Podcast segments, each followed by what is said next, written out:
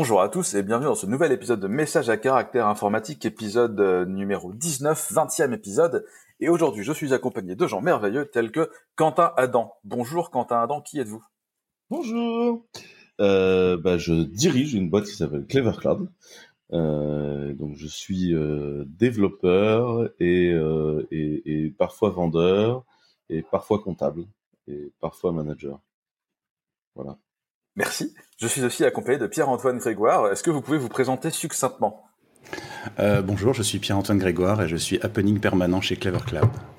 Merci. Et je suis aussi accompagné de Nicolas Martignol, le Touilleur Express. Bonjour Nicolas. Bonjour. Alors, je m'appelle Nicolas et moi, je suis le client chez Clever Cloud, euh, voilà, depuis pas mal d'années. Au moins 6 ou 7 ans, DevOps, Lunatex, c'est mes données, Risk Control. Bon, ça suffit Quentin Adam. Voilà. Ouais, mais attends, je touille expressement oh dans non. la tasse Vox Luxembourg. J'avoue que ça, on me l'avait jamais j'avoue que c'est, bravo. Alors là, c'est. Merci, Quentin. Bien joué. Euh, Donc, moi, quand- c'est Oni Combayo aujourd'hui. Voilà. Donc moi, je suis directeur de Lunatech pour la France, une petite euh, SS2I, on est 110.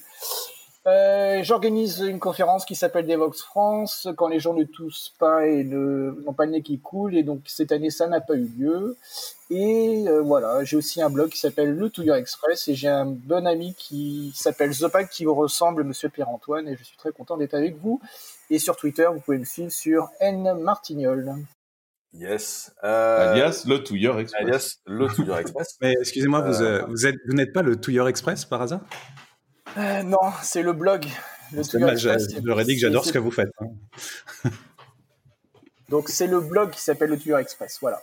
C'est vrai. Je- J'en profite euh, pour pendant qu'on parle du Touilleur Express. Le Touilleur Express fait partie des inspirations euh, de, de Monsieur Hubert Sablonnière, qui breaking news a enfin ouvert son blog. Donc on vous met juste le lien et on laissera Hubert vous en parler quand il reviendra euh, plus tard. Euh, mais euh, voilà, le blog est en ligne. Regardez, regardez au-dessus de vos têtes, une météorite pourrait tomber sur vous aujourd'hui. C'est un événement cosmique. Euh, Non, mais c'est euh, pas mal parce que son premier article de blog est globalement la stack technique de production de son blog. exactement. Comme, comme tous La question, c'est y aura-t-il un deuxième article C'est un méta technique. Bah, la prochaine fois qu'il migre. C'est exactement ça. À l'invasion de Sauterelle, il y aura un deuxième article. C'est ça. Euh, donc allez-y, il y a un flux RSS, ce qui est ouf pour un blog euh, sorti en 2020. Ah, Euh, donc euh, voilà, rajoutez ça dans votre dans votre veille. Ainsi qu'un parlant bot de- WhatsApp qui vous notifiera des nouveaux blog posts. De... Alors dans celui-là, il n'existe pas encore. Euh, J'en profite du coup en parlant de veille pour demander à Nicolas, euh, qui est un truc qu'on fait pas d'habitude quand on a des invités, on démarre tout de suite, mais j'aimerais bien poser cette question à Nicolas. Quelles sont tes tes sources de veille en fait Parce que c'est quand même le, le cœur de ce, de ce podcast, c'est de faire notre veille avec vous. T'as raison coup, de euh, rajouter des questions aux invités, parce que les podcasts avec invités ont toujours été des podcasts où on Très respecte court. parfaitement le Absolument. timing et hyper court. Je vais enlever tous tes liens Oui. quand tu continues. En fait, tout ce qu'on a préparé, les blagues de The Pag où on doit rigoler, tout ça, on, on fait pas en fait. Voilà. Les happenings permanents, on arrête. Ok, ça marche. Euh, Il y a du bruit derrière moi, il y a des gens qui font des travaux, donc je m'excuse par avance, je le dis qu'une seule fois. Euh, moi, je fais de la veille techno le matin en arrivant, en ouvrant mon Chrome. Je fais beaucoup de, j'utilise Product Hunt qui me permet euh, de regarder des sites, des idées. Euh, donc, j'ai pas une veille très technologique sur le dernier euh, kernel de Linux, mais euh, plutôt sur les produits. Après, je fais beaucoup de veille en courant. Je me suis remis au sport pendant le confinement. Euh, j'ai kiffé euh, le podcast des Grove, Grove Steak. C'est ça, hein, Quentin, là, que j'ai écouté tous les épisodes.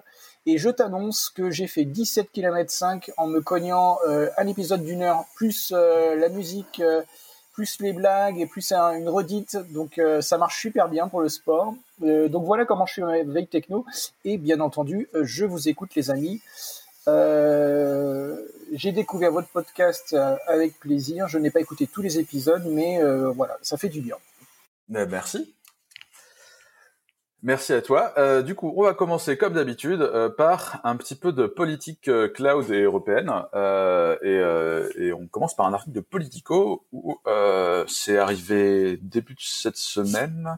On a euh, 25 pays européens qui se sont mis d'accord sur le principe un accord de principe pour mettre 10 milliards euh, d'euros euh, sur la table, 10 milliards qui restent, euh, selon la plupart des analystes éditorialistes, très très très très très très très très très inférieurs à tout ce qui se injecte dans l'industrie du cloud aux États-Unis. Mais on est content, c'est un début, c'est une alliance sur le cloud industriel, puisque c'est ce bon Thierry Breton qui a qui a dit personne l'a fait avant nous, c'est une innovation c'est le cloud industriel. Alors reste à savoir ce qu'ils entendent par cloud industriel. Moi, je suis un peu perdu. Euh, non, mais ça, je peux te répondre là-dessus parce que du coup, j'ai eu des discussions un peu avec euh, le ministère d'industrie euh, parce qu'en fait, je passe ma vie, moi, vous savez, à faire plusieurs métiers. Et euh, du coup, en fait, l'idée du, du, cloud industriel, c'est de dire que pour l'instant, la migration au cloud computing a pas été spécialement réalisée par une bonne partie euh, des industriels sur le pilotage des usines, etc. Et donc euh, l'un des gros focus en Europe est de dire on pourrait récupérer ces clients-là qui de toute façon n'ont pas envie de livrer leur data euh, aux Américains. Et en fait, c'est le cœur industriel européen allemand. En fait, c'est beaucoup réuni pour concevoir en fait l'offre et notamment c'est eux qui portent Gaia X en fait. Ouais, c'est une alliance euh, franco-allemande, et donc je me, je me demandais si ça, ces 20, ces 10 milliards, pardon, rentraient dans le budget GAIX. Et a priori, oui, parce qu'on a, on a vu un peu GAIX hier après-midi, on a discuté un peu avec tous, tous ces gens-là. Et donc GAIX fait partie de cette initiative, fait partie de ce, ce budget-là. Ouais, puis c'est euh, plutôt, c'est plutôt de l'attribution de commandes publiques, en fait. Ouais. C'est, en fait, c'est pas de la sub, euh, donc. C'est pas 10 milliards pour tous les gens qui sont en train de sauter en disant genre ah génial, il y a 10 milliards dans le cloud européen, je vais aller ma startup. C'est pas ça du tout. Hein. C'est pas du fond, c'est pas du funding quoi. c'est pas, du funding, c'est pas de la sub, c'est c'est essentiellement dire nous aussi on a de l'argent à, livrer dans le cloud et on pourrait soutenir euh, nos industriels euh, du secteur avec euh, avec de la commande en fait. C'est c'est quand même essentiellement. Ce qui, est, ce qui est très bien. Hein. On préfère avoir des clients que du funding quoi. C'est enfin clairement, euh, les clients, c'est beaucoup plus pérenne et beaucoup plus intéressant pour tout le monde. Euh, et donc, euh, de ce financement, enfin de ces annonces, pardon, devrait arriver le Digital Service Act et surtout des guidelines AI. Donc, ça va être les, les prochains livrables en lien avec cette, cette annonce. Donc, on attend, on attend de voir ça. GAIX, il y aura une réunion publique le 18 et 19 novembre. Il y aura le GAIX Summit. Donc, si ça vous intéresse, vous pouvez euh, marquer ces, ces, ces dates-là.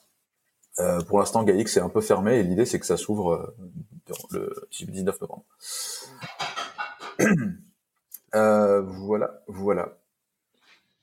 Autre un avis là-dessus, les gars, ou on passe au lien suivant?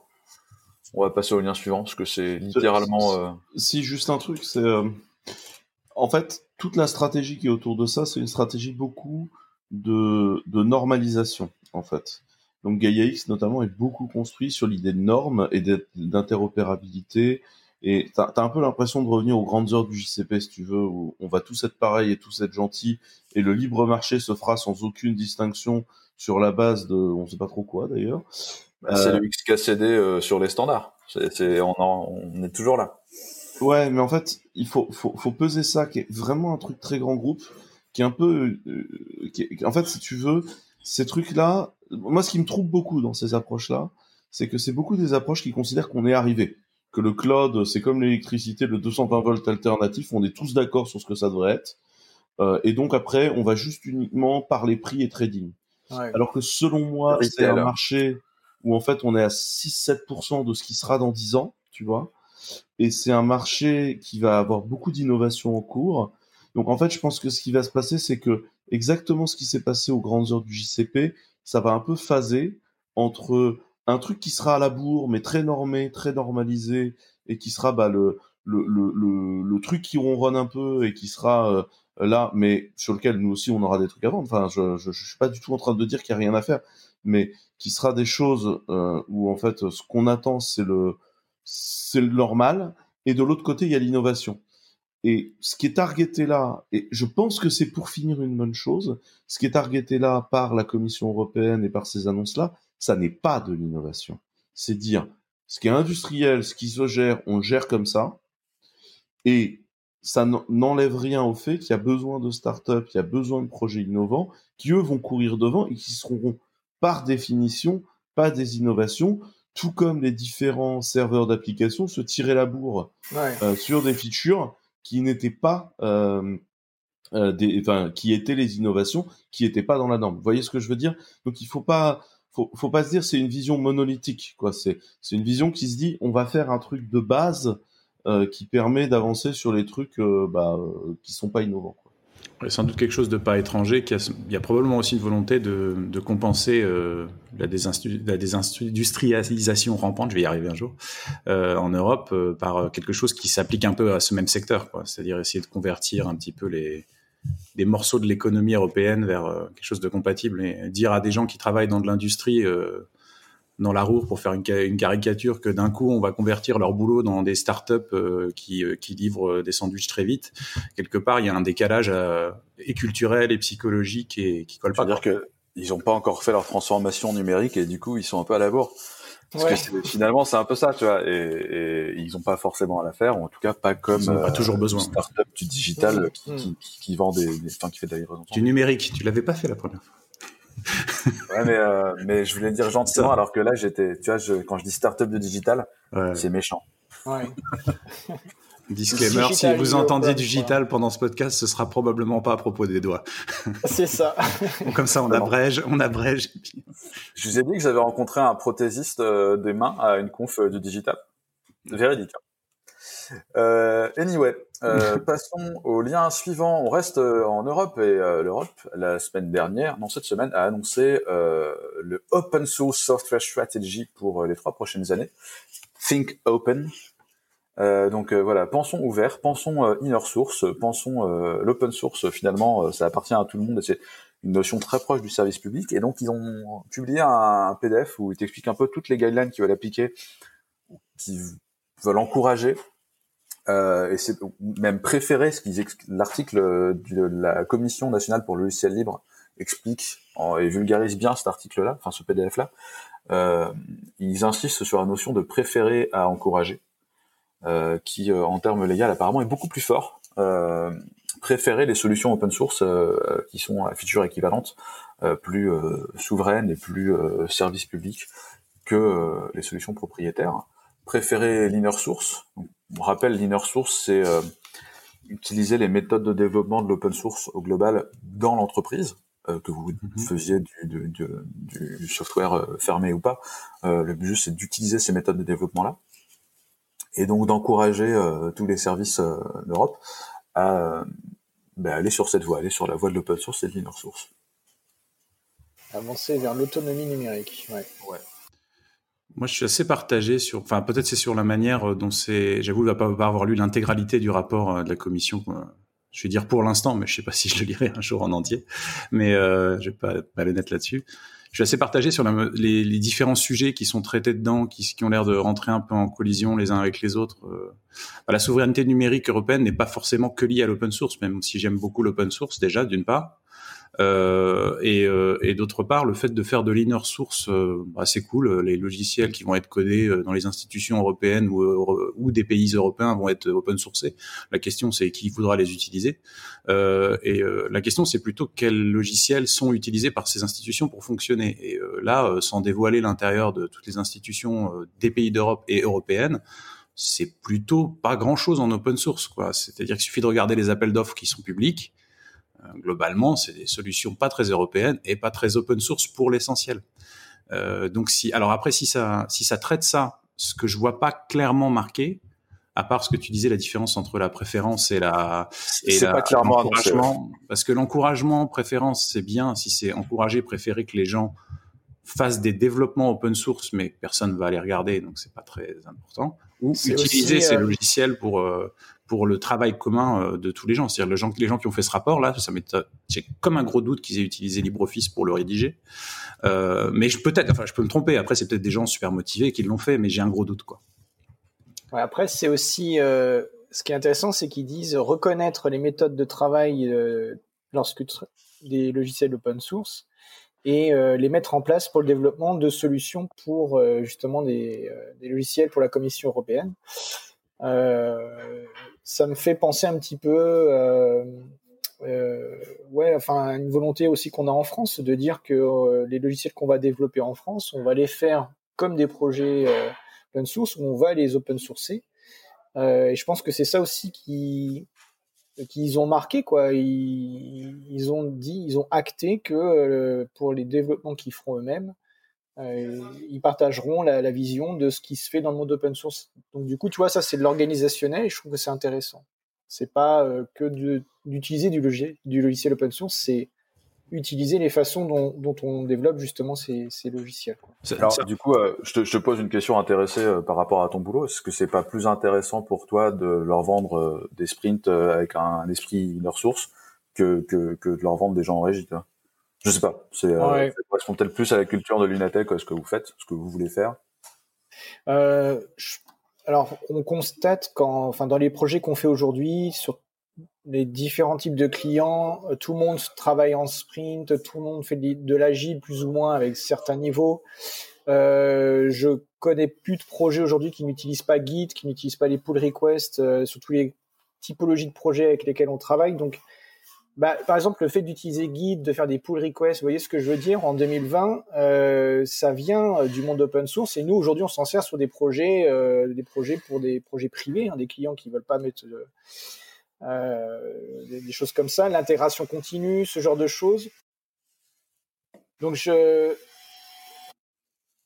pour, ça, pour ça, je pense que, enfin, disons que les, les, euh, les, les, projets européens, enfin, je pense pas que la commission, encore une fois, j'ai pas lu tout le rapport, soit là en train de dire quel logiciel il faut utiliser ou quelle pratique de dev il faut avoir.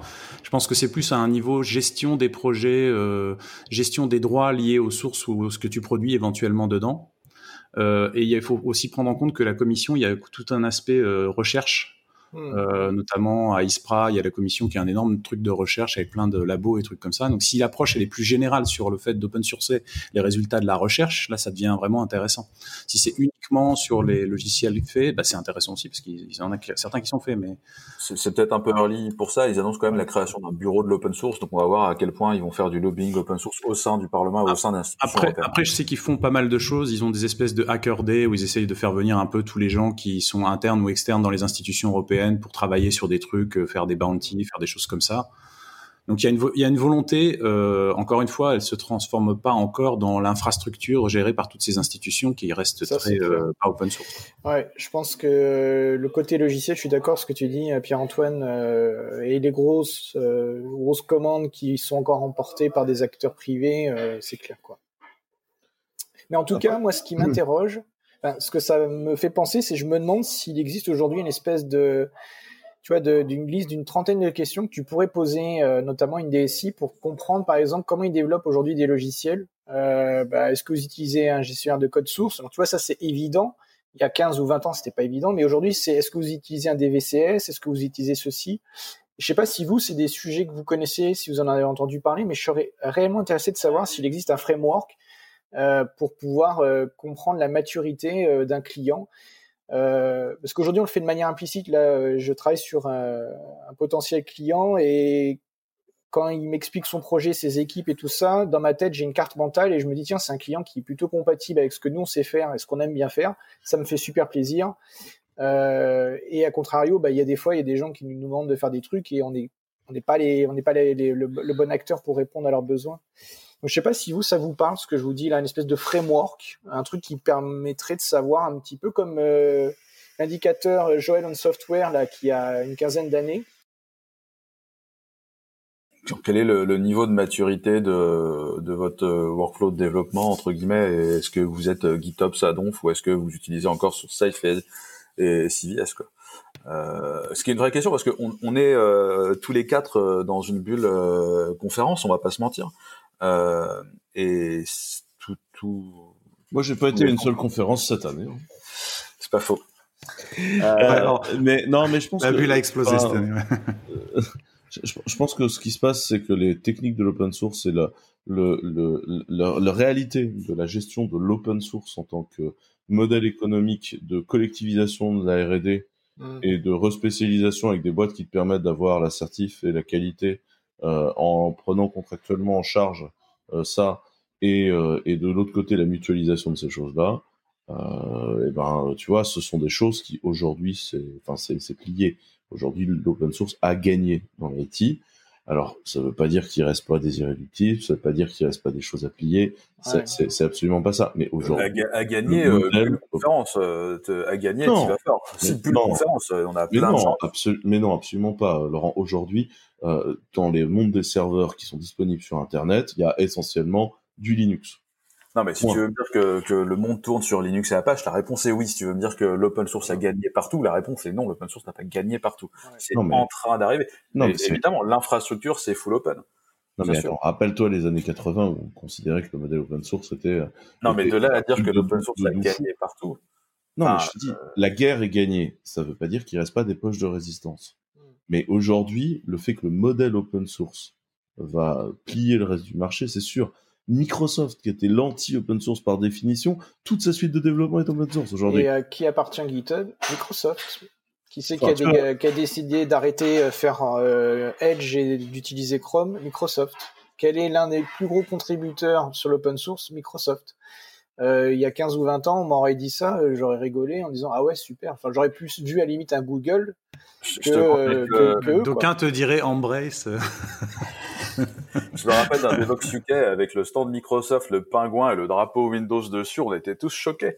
Mais euh, non, mais ça, je suis d'accord. Mais c'est pas des poches de résistance. Non, il y a encore énormément de gens qui sont complètement close source et qui sont pas forcément euh, sur les mêmes sites que nous, pour les mêmes. Enfin, on, a une bulle. Euh, alors, Après, pour, en revenir, au, pour en revenir au truc, c'est que c'est quelque part, c'est, excuse-moi, hein, c'est juste c'est les pratiques là d'open source de ce que je vois là-dedans qui, dont il parle, c'est-à-dire les, modes de, le mode de fonctionnement. Et encore une fois, c'est plutôt clair en disant, en n'en parlant pas, qu'ils ne parlent pas des logiciels que ces institutions ou qu'ils encouragent à utiliser. Euh, ils pensent que ça va venir de manière, euh, on va dire, organique quelque part. Et peut-être que oui. Et peut-être que oui pour une part. Mais encore une fois, à moins que les institutions, à un moment donné, euh, mettent une liste de formats euh, normalisés, qui euh, d'échanges ou de choses comme ça, qui soient compatibles avec des logiciels open source et pas avec d'autres choses, ça va être un peu compliqué que ça n'arrive. donc ça, c'est pas validé. Faut pas, c'est pas un truc magique. Par contre, ça va dans une direction intéressante. mais les appels d'offres, je veux dire, déjà, faut déjà que ceux qui ont déjà commencé, qui dans toutes les institutions de quasiment tous les pays durent entre 4 et 5, 6 ans, choses comme ça, se terminent avant qu'il y ait un changement. Et, euh, et quand bien même, au bout de 4, 5, 6 ans, quand tu as un truc qui change que tous les 5, 6 ans, bah, finalement, tu fais pas un grand virage, quoi. Ou rarement. Et, et puis tu vois, euh, enfin franchement, ça, ça concerne plein d'autres secteurs. Euh, euh, moi qui fais des incursions régulières dans le secteur industriel, et notamment sur l'électronique et sur la partie plus physique, tu vois, il y, a, y a quelques années encore, quand tu discutais avec ces acteurs-là, on t'envoyait un SDK, c'était leur propre plateforme de code, machin. Le SDK, on t'envoyait en pièce jointe d'un mail tu signes un contrat pour l'avoir, enfin un truc apocalyptique. Aujourd'hui, les SDK, ils sont basés sur des outils open source. Euh, il y a un GitHub, la licence elle est Apache et personne d'autre ne ne, ne, pense à autre chose que de t'envoyer un lien Git et, euh, rouler jeunesse. Et fondamentalement, tout le monde de l'électronique est basé là-dessus. Tous les drivers sont euh, devenus des trucs open source avec, oui, effectivement, c'est pas de la GPL, hein, c'est c'est effectivement des licences, open business, machin, tout ça mais c'est beaucoup plus ouvert que ça n'a été. C'est un tout binaire. Hein. Ouais, oui, bien sûr. Ouais, bah, aura, et il y en aura encore. Je veux dire, de la protection de, propriété intellectuelle, ça peut encore exister. C'est pas. Ça va dans le bon sens. Euh, de là à dire que la bataille est gagnée, tu vois.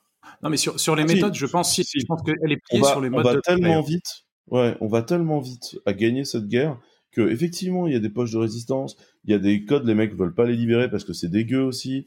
Enfin, il y a des tas de trucs qui sont comme ça. Euh, moi, je pense que la, la, plus grande raison pour laquelle Windows aujourd'hui est pas libéré, c'est essentiellement que les mecs euh, n'ont absolument pas envie que tous les forensics du monde se tapent sur le Windows, euh, parce que ce serait très dangereux pour énormément d'entreprises. Et je pense que là-dessus, ils ont raison, tu vois.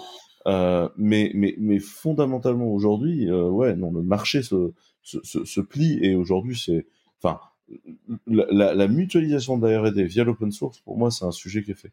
Je veux bien que tu suites ta caméra, Laurent, parce que tu on, a l'impression que tu as mis un filtre, tu sais, comme on fait dans les. Quand on veut montrer que les gens ont bu dans les séries télé. Un film, un filtre Instagram. euh, eh bien, C'était eh peut-être son intention. De, cette, exactement, de cette interruption pour euh, passer à Google et à l'antitrust, euh, Quentin Adam. Ouais, bah je sais pas si vous en avez entendu parler. Les États-Unis. Euh, on a parlé la semaine dernière plusieurs the, procureurs attaquent euh, donc Google euh, pour antitrust. et ce que ce que les États-Unis font, c'est que les attaque pour volonté et, de construction et de maintenance d'un monopole. Et en fait, euh, c'est extrêmement fort parce que les gens n'ont pas nécessairement une grande culture de l'histoire juridique des États-Unis, mais euh, ça a déjà existé, notamment dans les années 70. La, la volonté de construire un monopole aux États-Unis, c'est très très très réprimé dans la loi. Et en fait, ils arrivent et ils coupent les compagnies en deux. Et, et comme c'est très politique, je vous rappelle que les procureurs et les, et les juges sont élus aux États-Unis, euh, ça veut dire que c'est une profonde volonté, y compris du peuple, parce que ça veut dire que ces gens-là ont réussi à avoir mandat pour faire ça.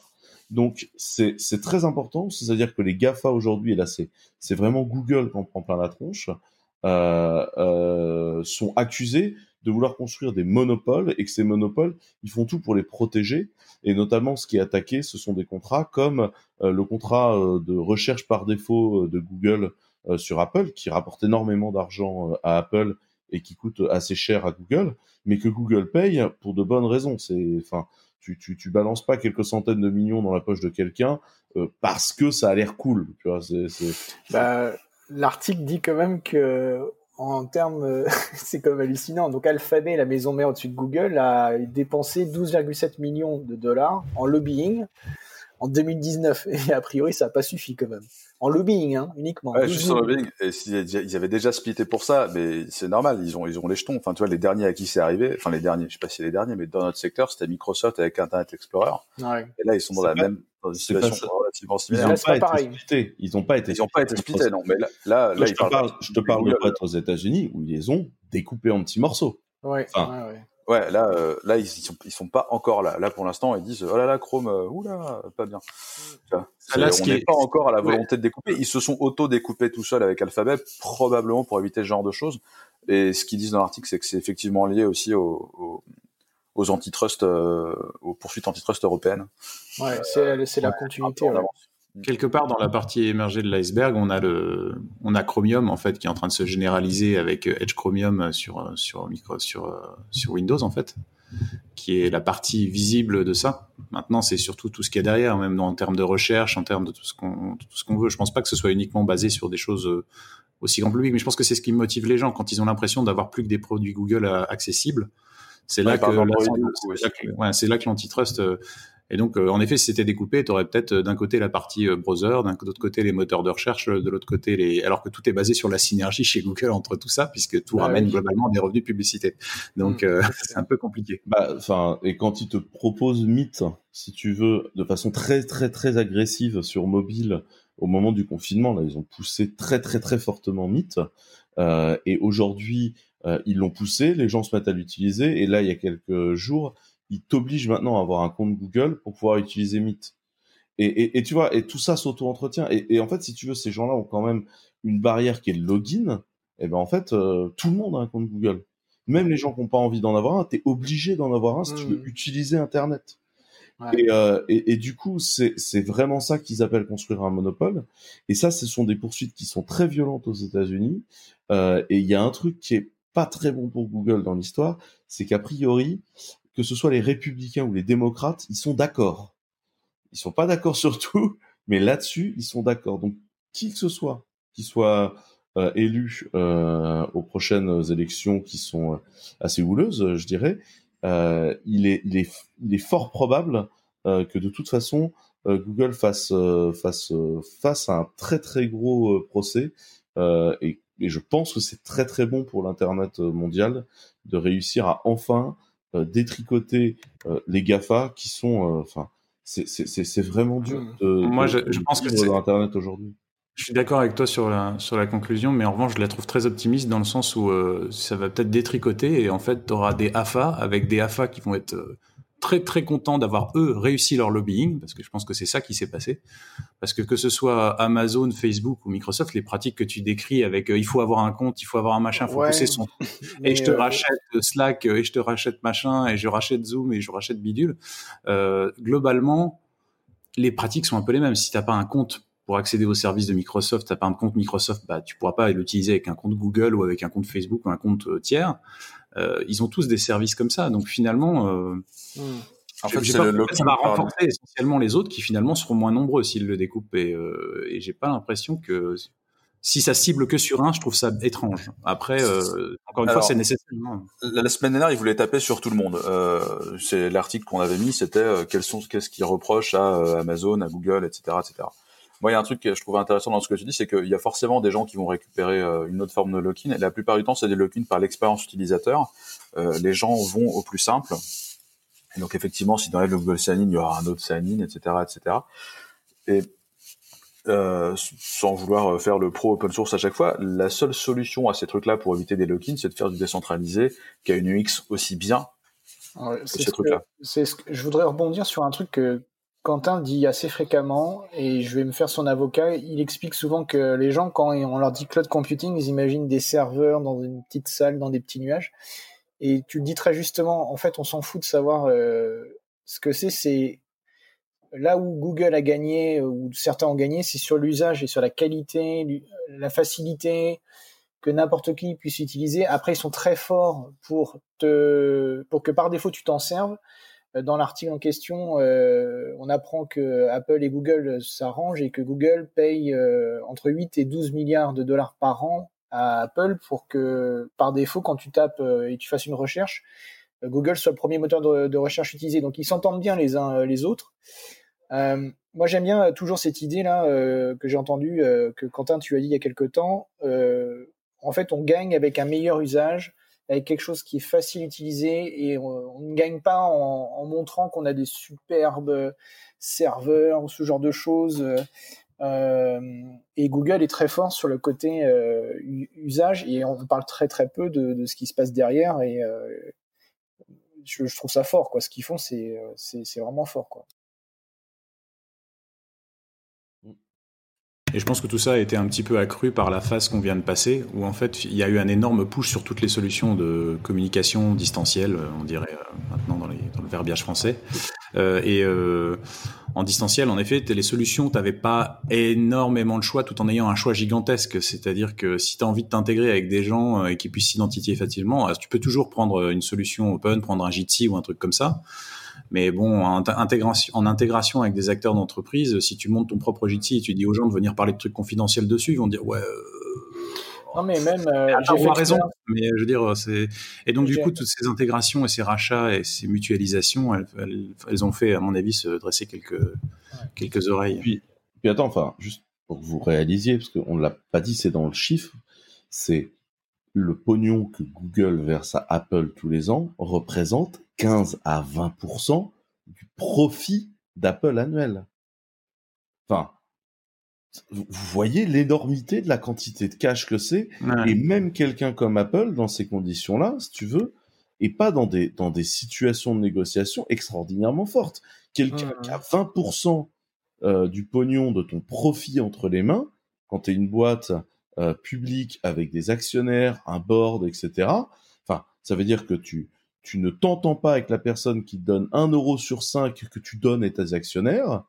Ouais, c'est ah, compliqué de. Tu tu vois, enfin, c'est. Ouais. Voir Mozilla, quoi. Oui, oui, oui, c'est c'est une entente, euh, une entente euh, arrangée, quoi.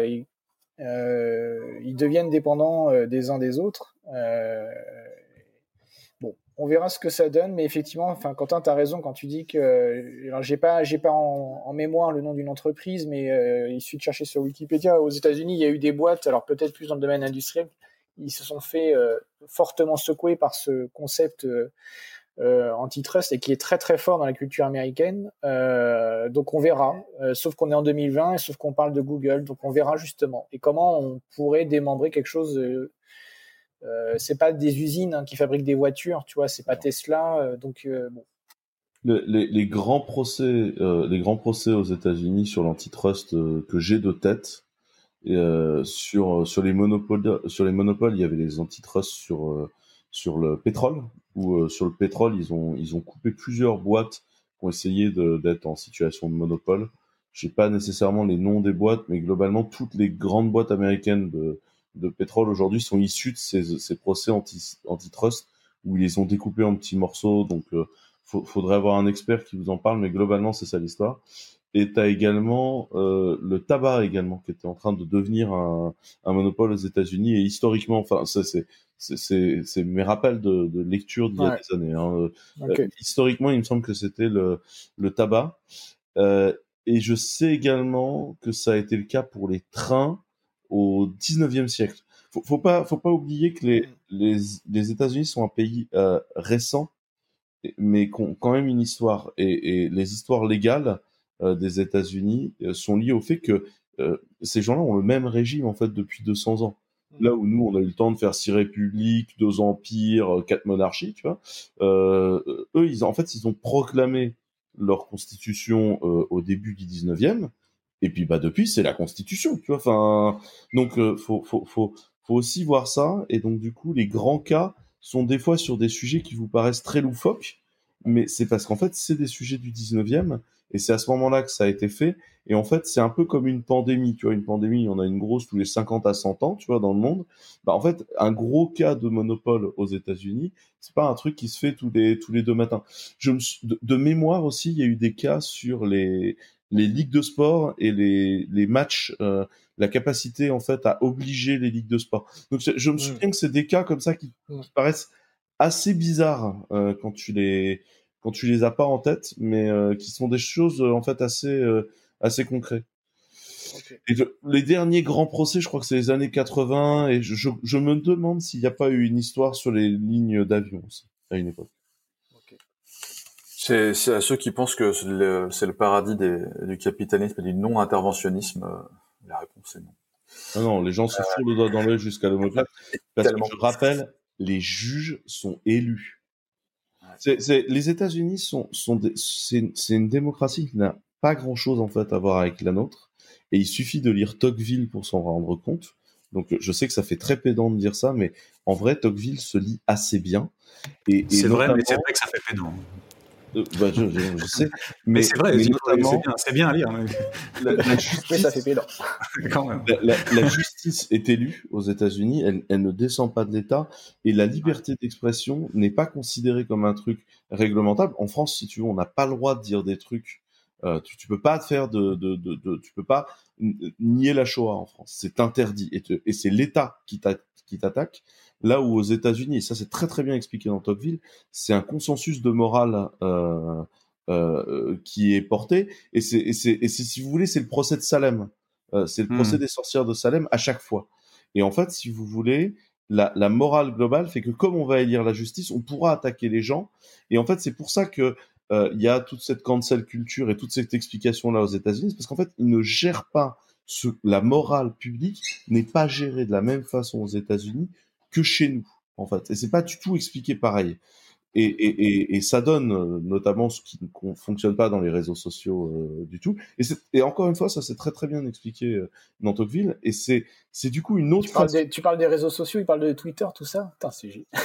Mais c'est un des. Mais, mais parce que les réseaux sociaux sont, sont une conception de discussion démocratique liée à leur modèle de société et pas du tout au nôtre.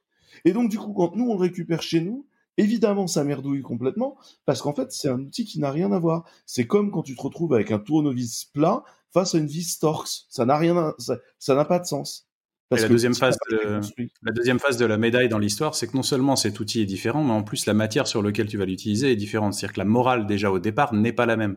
C'est-à-dire quand on approchera ça, nous, euh, d'un point de vue peut-être, euh, ouais, c'est pas bien moralement qu'il y ait un grand acteur qui monopolise tes données machin, ce sera peut-être complètement un autre aspect qui va déranger et pas du tout cet aspect-là. Donc euh, il y a un biais déjà à ce niveau-là. En tout cas, il, faut, il faut lire la nouvelle de Tocqueville, euh, Twitter, ouais, c'est de la balle. Elle est vachement et moi, je recommande euh, aux auditeurs, de, pour ceux qui ont Netflix, de regarder le reportage derrière nos écrans de fumée, qui est justement sur le Facebook, Twitter, les réseaux sociaux. Enfin, on pourrait parler rien que de ce reportage pendant une heure. Il est très très bien fait. Voilà. évitons parce que voilà, je, euh... l'horloge et qui dit non stop. non, on va pas faire ça. On est déjà à 40 minutes, donc on va passer au lien suivant. Euh... euh, on va passer au DSI en 2021, euh, un rapport de Forrester, euh, les analystes Forrester, qui ont qui explique dans ce rapport que les grosses boîtes non transformées vont crever. C'est assez rude comme rapport, mais c'est globalement ce qu'ils disent.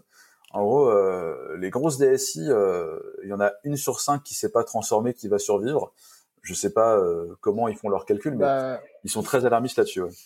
Moi, je proposerais pour répondre à cet article, peut-être qu'on partage un petit peu des petites histoires rapidement d'observation de différents clients. Un truc que je retiens de cette année 2020 et du confinement, donc nous, on a réussi à travailler, on a recruté. Je vous cache pas que c'est difficile, on a des intercontrats. Mais euh, ce que je dis souvent, c'est que les clients qui étaient sympas pendant ce confinement et les DSI qui étaient sympas sont devenus encore plus sympas et on travaille super bien. On bosse super bien, on a gardé des taux de facturation. Nos mecs, ils sont tous à distance. Il y en a qu'un seul qui va de temps en temps dans un bureau, mais ils bossent tous à distance. Les clients qui étaient pas très sympas ou qui étaient un peu à l'ouest, ils ont pris cher. Euh, J'ai un client à Paris. Euh, bah, le premier jour du confinement, il nous téléphone et il nous dit, euh, bah, en fait, euh, bah, votre collaborateur doit, rentrer chez lui parce qu'on n'est pas prêt pour travailler. Et je lui dis, mais écoutez, on a un VPN, on a un ordinateur portable et ça fait plusieurs mois qu'il fait du trois jours par semaine, donc pourquoi? Et on me répond pas. Et après, on me dit, euh, bah, il faudrait qu'il vienne parce qu'on va lui donner une machine euh, pour qu'il travaille. Je le répète, je lui dis, on a VPN, il ne travaille pas tous les jours chez vous. Euh, pourquoi aurait-il besoin d'un ordinateur? Mais pas grave. Donc le mec prend son scooter, il va chercher un ordinateur il revient, il bosse. Trois semaines plus tard, on me rappelle, on me dit, votre collaborateur, il a un ordinateur qui nous appartient. Je dis oui. Est-ce qu'il pourrait le ramener? Ah bon? Oui, parce qu'on en a pas assez pour, pour nos collaborateurs. Ah d'accord. Et je leur répète, on a VPN, il n'a pas besoin de votre machine de merde, mais euh, donc le gars ramène l'ordinateur. Et je vous, je vous jure que cette histoire est vraie. Et c'est là que euh, bah, voilà une DSI qui était à l'ouest a pris cher. Euh, D'autres clients, ça se passe super bien. Euh, Il y a des gens avec lesquels on travaille déjà en remote euh, parce qu'on a des clients en Allemagne, un peu partout en France. Euh, donc je sais pas si vous vous avez eu ce, ce, ce truc-là, mais j'aime bien cette idée de me dire bah, ceux qui étaient gentils ou qui étaient adaptés, euh, pour eux ça c'est un non-événement. Il y a eu un peu de friction, mais ça se passe bien. Et ceux qui étaient à l'Ouest, effectivement, ils ont pris cher. Et je partage le point de vue de cet article euh, que certains euh, vont avoir du mal à s'en relever. Il va y avoir de la casse au niveau des employés, des salariés. euh, parce que ça, c'est pas neutre ce qui se passe en ce moment. Et je pense en plus qu'on va prendre euh, quelque chose. euh, c'est peut-être cet hiver un reconfinement, je ne sais pas, mais on peut pas ignorer ce qui se passe. Ça, c'est clair que pour les DSI, euh, il y aura une année 2020 euh, pivot. Nous, pour l'instant, on n'a pas trop vu ça. Euh, tous nos clients sont merveilleux, si nos clients nous écoutent. Euh, Et vos services ne sont pas euh, en remote, cher monsieur. ouais, alors, certes. Non, mais je veux dire, des, on a, je pense que les gens qui utilisent Clever ont déjà passé un certain nombre d'étapes euh, qui font qu'ils seront moins à la ramasse euh, d'un point de vue. euh, il faut bosser en remote, il faut bosser transfo, il faut, il faut être, il faut être prêt. Je pense que on a quand même pas mal de clients qui ont déjà fait pas mal de pas pour te retrouver à utiliser la plateforme de service et pas faire des trucs un peu à l'ancienne. On a quand même beaucoup de clients qui ont déjà fait ça et Oui, et puis je pense que globalement, euh, quand, quand les gens viennent euh, interagir euh, avec nous, avec Clever, en général, ils vont déjà, ils sont, c'est la partie de la DSI qui est dans une démarche de cloud, qui est dans une démarche de, sortir ses services. Donc euh, les gens sont probablement déjà en train de bosser chez eux, probablement ont déjà euh, cette accessibilité au service, quoi. Ça c'est clair. Euh, je pense. Là- Là-dessus, il ça, aura en effet un effet révélateur des dysfonctionnements, je pense. Il y a vraiment des. Alors après, il y a beaucoup de boîtes pour lesquelles euh, c'était pas un objectif, peut-être par culture, peut-être par euh, âge moyen de, on va dire, de la DSI euh, et du management, et trucs comme ça, qui se posent pas cette question et qui se disent oui un jour le cloud, mais bon, voilà. Ceux qui étaient en, mode oui un jour le cloud se sont retrouvés du jour au lendemain à mettre tout le monde dehors et ils ont dit bah non, Euh, c'est-à-dire non. Même si c'est possible techniquement, euh, le truc c'est que le problème c'est après c'est comment tu peux dire oui techniquement aux 20 personnes qui ont le VPN et dire non aux autres. Et après, tu as des Bah, négociations avec les syndicats où tu as le mec qui dit c'est pour tout le monde ou c'est pour personne ou c'est machin. Oui. C'est beaucoup, euh, beaucoup, beaucoup, beaucoup de politique interne en définitive. hein. Alors les VPN avec un grand parc d'attractions parisien qui ne- n'en voulait pas en entendre parler, euh, le VPN a été activé en 48 heures. Donc euh, voilà. Un autre client en fait euh, a donné des VDI, donc des petites machines Windows, et euh, bah, j'ai des gars qui sont chez eux avec ces machines-là et ils se connectent de façon sécurisée et euh, sur le, système d'information et ils continuent à bosser. il n'y a pas une façon universelle. Alors, il y a des clients qui étaient 100% remote avec des outils bah, comme Clever Cloud et d'autres. Bah, un client qui, que, donc pour lui, ça change rien. Euh, pour lui, il n'y a aucun souci. Euh, mais c'est souvent des clients qui n'ont des petits clients, donc c'est pas des DSI. Euh, et puis il y en a certains qui, qui sont à l'ouest, quoi. Il y en a certains qui se sont rendus compte que bah, le VPN ne marchait pas, que les ordinateurs qu'ils ont donnés à leur personne n'étaient pas assez puissants. Enfin, c'est des histoires dont on entend parler en discutant avec des copains freelance, avec des prestataires, avec des sociétés. et j'aimerais être une petite souris pour écouter. Euh, derrière ce que dit cet article euh, en parlant des DSI en 2021, c'est que cette année, il s'est passé quelque chose d'assez exceptionnel. Euh, ça va peut-être accélérer la transformation de certaines boîtes. En tout cas, il y aura un point de non-retour. Ça va être difficile aux gens à qui tout d'un coup on a donné tous les outils pour bosser en remote, de leur redemander de venir tous les jours au bureau. Ça, il va y avoir un avant, un après. Moi, je pense que nous, on est prêts chez Lunatech. On bosse déjà en remote, donc ça se passe bien. Il y a des boîtes, ça va pas bien se passer. Il y a des boîtes qui n'ont pas les locaux pour accueillir tous leurs collaborateurs. Donc, euh, il y a ça, quelque part, euh... tu as, un peu un effet d'une espèce de, mise en prod violente euh, où tu te rends compte que bah, dans certains cas, le test de charge, euh, ça passe pas du tout. Et tu as deux stratégies. Soit tu améliores ton produit et tu passes les tests de charge, soit tu rollback. Et en effet, les boîtes qui rollback, ben, elles se repassent en. Ouais, mais, mais je sais bien. Non, mais je... Bah, moi, on bien. C'est de l'humain, mais c'est factuellement, c'est ça. Hein. Le, le, fait de faire revenir des gens sur site alors qu'il y a un risque sanitaire et tout ça, et que tu pourrais techniquement le faire, et juste tu le fais parce que tu le fais pas parce que tu veux pas aller vers l'avant, parce que c'est un truc que tu connais pas, et que mm. les procédures internes sont tellement lentes que tu dis, bon, on va rester sur ce qu'on a. Je rappelle encore une fois, hein, il y a plein d'endroits où appel d'offres 4 ans. Hein. Donc euh, mettre une nouvelle solution en pivot sur 3 mois. Euh, si ton fournisseur de 4 ans te le fournit pas, bah euh, voilà, bah t'as pas envie de te taper un procès, donc euh, tu balances quoi. Et euh, je suis pas du tout pour le 100% remote. Euh, c'est alors j'ai beaucoup de personnes, notamment les juniors chez nous, quand le déconfinement s'est présenté, ils nous ont dit moi je veux retourner au bureau. parce que déjà chez moi, bon chez moi c'est un, un, studio de 19 mètres carrés euh, j'ai pas de table et parce que j'avais pas prévu et j'ai pas d'écran. Alors nous, on, on, allait embarquer, livrer des écrans en voiture, donc c'était très rigolo. Mais malgré ça, les gens disaient moi je préfère le bureau. Et surtout, les gens disent je préfère euh, voir si euh, bah, toi Nicolas t'es dispo ou pas pour venir te parler, te poser une question. On fait un métier qui est très très humain. Enfin là, je parle en tant que développeur. Quand on a 15 ou 20 ans d'expérience, c'est pas un grand souci et on connaît plein de copains autour de nous, ils bossent 100% remote, ça se passe bien les juniors, ils n'ont pas le même discours. Et euh, nous, on a eu euh, en réunion CSE bah, des, questions des employés qui étaient inquiets à se dire je vais devoir rester tout le temps chez moi et qui ne veulent pas ça. Ils veulent, euh, ils veulent deux trois jours par présence. C'est fou ce qui se fait passer cette année. C'est, c'est vraiment. il y aura un avant, il y aura un après. On n'en mesure pas les conséquences parce qu'on est le nez dedans. On a tous les quatre un peu la chance d'être, de, que ça se passe bien. Euh, moi, j'ai des copains freelance qui se sont fait dégager au mois de mars et qui cherchent du boulot actuellement. Euh, c'est pas si rose que ça dehors. Euh, et en tout cas, au niveau des DSI, euh, il y aura un avant, il y aura un après. 2021 est largement euh, teinté par ce qui est en train de se passer en ce moment, je pense. moi, ce que je vois, c'est que The Pag, aujourd'hui, il veut absolument plus faire le temps de trajet pour venir au bureau à Nantes et euh, c'est inadmissible en tant que boss. Ah. Moi, j'avoue que ouais, Thionville-Nantes, euh, bon, le jet c'est sympa. Euh, Quentin a toujours dit un jet ça coûte parfois moins cher que le train, donc faut faire. Euh, voilà. C'est ça, ça. mais c'est sympa le jet, mais le jet tous les jours. Voilà. C'est comme tout, on se lasse. On, se lasse. Hein. On se lasse. Bon, enfin voilà. yes. Alors, euh, donc ça, c'était euh, Forrester en les prévisions de Forrester pour 2021. On va revenir en 2020 et on va parler de l'état de Java en 2020. Euh, c'est un rapport de JetBrains, euh, Quentin Adam. Euh, quid?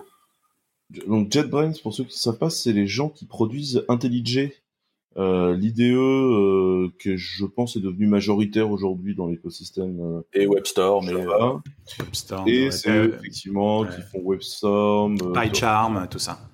Ils ont en fait, ils ont un IDE globalement pour tous les langages. ils ont, ils ont également des outils de collaboration. Ils ont sorti un truc qui s'appelle Space, qui est là pour remplacer GitHub, GitLab, Slack, Google Calendar, et je pense que le machin te fait aussi tes secrets de Santa. Enfin, il y a un petit peu tes genres. U-Track, est très bien pour remplacer Jira, je le conseille. je n'ai aucune action chez JetBrains, mais j'ai j'aime. Alors le nouveau Jira est très bien, l'ancien Jira. Bon, voilà. Une licence gratos, bon. Je rappelle que JetBrains a toujours été très cool avec les projets open source euh, au niveau des licences gratos. Je, je, et avec, avec, les user groups aussi. Euh. Je suis content de payer euh, mes 400 euros de licence. quand j'étais freelance, je mettais 400 euros de la licence. Je prenais pas la licence étudiant à 50 balles. J'ai écrit un article sur Twitter Express il y a quelques années où je disais pour moi, c'était débile de dire que 400 euros c'était cher pour un IDE. Euh, c'est un peu l'outil de travail principal. On passe 8 heures par jour. À un moment donné, il faut reconnaître euh, le travail que les gens font. Euh, et pour moi, c'est normal. Et pour l'Unatech, c'est pareil. On paye plein pot. On paye, on paye, je sais plus combien de, licences. et je ne veux pas entendre quelqu'un qui me dit que c'est cher. je dis, bah écoute, sinon, de bureau. Hein. C'est même pas. Attends, on a des chaises à 800 balles. Des chaises réglables, toujours Et on a des bureaux qui se lèvent à 600 euros là chez Ikea. Alors c'est manuel. Et on peut bien mettre 400 euros dans une licence. Et en plus, c'est un peu moins cher quand tu gardes et tu renouvelles d'année en année. Euh, on doit payer 360 ou 380. Alors moi, j'ai beaucoup aimé quand même la. Il y, a une partie très drôle du report où ils demandent donc euh, auprès de leurs utilisateurs quel est le top 5 des IDE. Et, et vous savez quoi? Eclipse est premier. C'est IntelliJ qui est premier, c'est hyper bizarre. Euh, non, au-delà de ça, euh, le, le report est assez intéressant sur plusieurs sujets. Se dire que d'abord, il y a quand même beaucoup, beaucoup, beaucoup, beaucoup, beaucoup, beaucoup, beaucoup de développeurs euh, Java. on va trouver la majorité en Asie. une des explications est de dire c'est probablement dit au nombre de développeurs Android. Euh, la démographie aussi, tout simplement. C'est déjà, c'est là qu'on trouve le plus de gens en grande partie aussi. Ouais, mais tu vois, il y a la majorité, la, plupart des développeurs. Hein, mais Android joue euh, beaucoup. Qui ont été euh, demandés en Chine, c'est, il y a plus de la moitié des développeurs sondés en Chine qui font du, qui, qui, font du Java. oui, ils développent pas des servlettes. Et donc, sinon, le point, je dirais, très important de ce rapport, c'est quand même les versions de Java clairement l'énorme gagnant, trois quarts des, versions de Java utilisées, c'est la Java 8. Ce qui est assez déprimant parce qu'elle est quand même vieille. Et on sent que c'est vraiment le passage à Jigsaw Java 9 qui a été vécu par beaucoup de gens comme un traumatisme sans même essayer, en fait, je pense. Ouais, je pense Et après. Ça, sert à... Enfin, Jigsaw, euh, vous, vous, vous avez des projets qui utilisent Jigsaw? Non. Euh, honnêtement, je pense qu'il y, a, y, a deux, il y a deux facteurs. Après, il peut y en avoir, mais ça se voit pas trop. Il y a, il y a ce que disait Il y a une autre chose aussi, c'est que euh, Java 8, c'est la dernière release qui était dans l'ancien cycle de vie. Et cet ancien cycle de vie, il était très intégré dans les habitudes des gens, c'est-à-dire un, cycle, un changement tous les X années. Euh, je pense que déjà les gens qui passaient à Java 8 en général ils le faisaient quand il y avait un rappel de end of life euh, de Java 7. Donc là c'est un peu pareil et là la end of life de Java 8 en fait elle est en 2023 si on regarde vraiment les supports des éditeurs de Red Hat, de, ainsi de suite, d'Oracle aussi, pour ceux qui ont une souscription Oracle. Donc ça continue encore un moment. En fait, ça continuera jusqu'à plus ou moins la sortie de la 17. Et je pense que quand la 17 sortira, qui est la prochaine LTS, les gens vont commencer à regarder la 11 et ainsi de suite et ainsi de suite. Et en fait, ils vont rester sur le même cycle de release. C'est ça le constat, c'est que la plupart des sociétés sont pas ont rentré dans un mode où elles changent de JDK tous les six mois. Je je parle pas encore une fois des services cloud, de personnes qui sont très réactives, qui déploient très vite souvent. C'est sur, le Jigsaw et le bashing de Jigsaw, euh, oui, tu l'utilises, Nicolas. Tu l'utilises tous les jours. Sans le, le JDK utilise Jigsaw. Hmm. La principale chose qu'ils ont fait dans le JDK, c'est qu'ils ont modularisé JDK et ils ont pris des bouts du JDK dont toi tu ne servais jamais et ils les ont giclés du standard. Non mais il faut les activer à la pour, euh, pour migrer à Jigsaw, pour migrer à Jigsaw, faut en avoir un usage. Je pense pas que l'argument de migrer à Java 11, ça serait pour Jigsaw par exemple. Non, bon, il y a bien d'autres trucs euh, plus intéressants. en pendant que je vous parle, je bosse activement sur un projet en Java 11 et pas du tout pour euh, les mêmes euh, les mêmes besoins.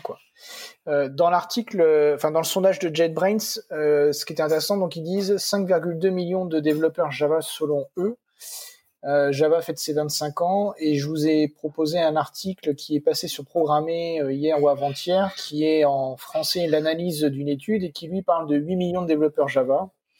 Donc on est entre 5 et 8 millions, ce qu'on est en train de dire, c'est que c'est énorme. Et ce que tu disais, Quentin, tout à l'heure, c'est que euh, en plus, on, on, sait que le, il y a plus de développeurs Java en Asie globalement qu'en Europe, et largement même plus qu'il y en a aux États-Unis. Ça, c'est une information que j'ai trouvée intéressante dans ce, dans l'analyse de la petite carte de JetBrains là.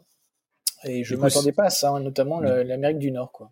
Du coup, c'est intéressant de regarder aussi quel est le niveau de compatibilité de version de JDK, des API Android, des déploiements sur les différents devices Android, notamment historiques, qui sont, qui doivent encore être maintenus.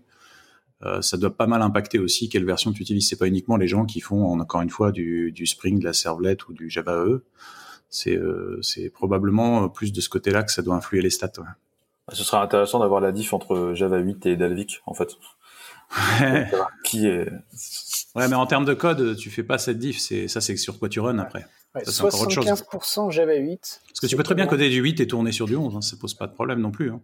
Oui, complètement, ouais. J'aimerais bien savoir quelle est la proportion d'Android euh, loqué là-dedans qui, qui, tourne. Je sais pas si les gens font du Kotlin du coup aussi euh, beaucoup, j'imagine.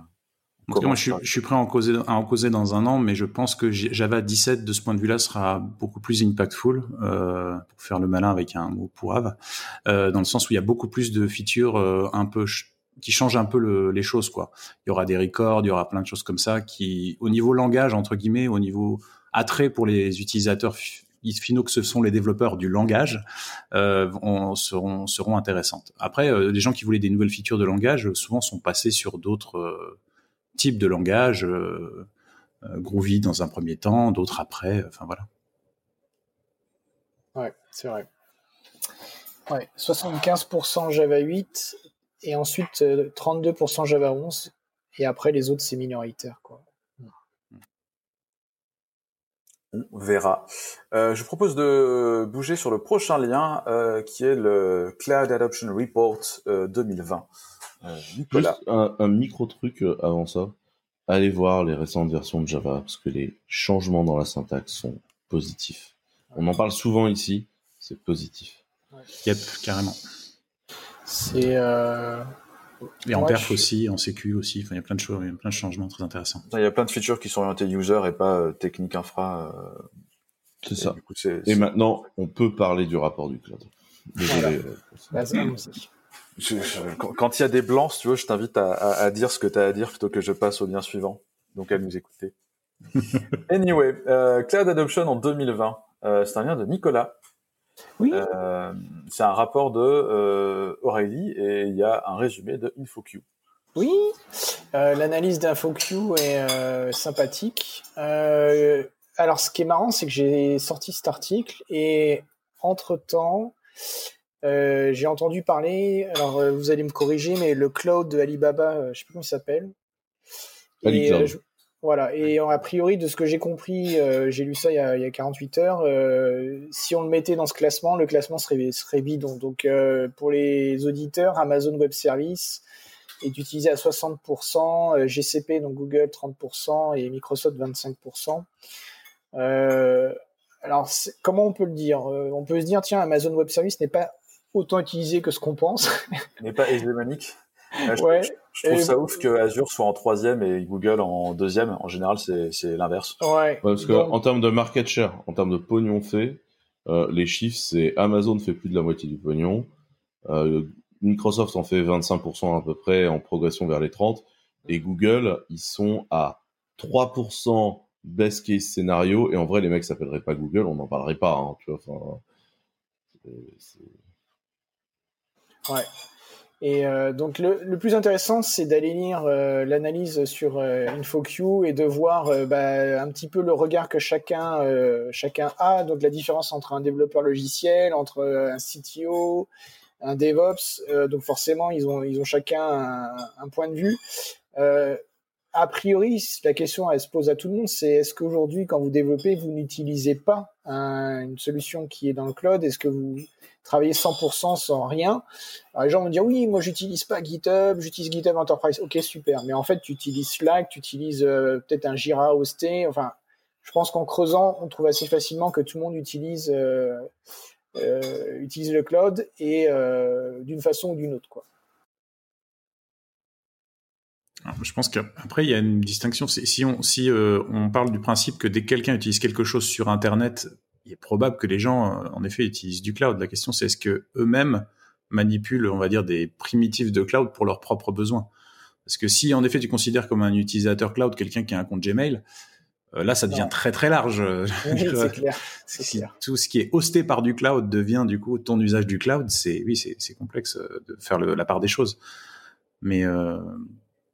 et puis après, quand t'as les, oui, quand t'as le concept de cloud privé, parce que c'est les mêmes mechanical cloud, mais dans dans la partie dans ton LAN en gros, faut quelque part caricaturer un peu.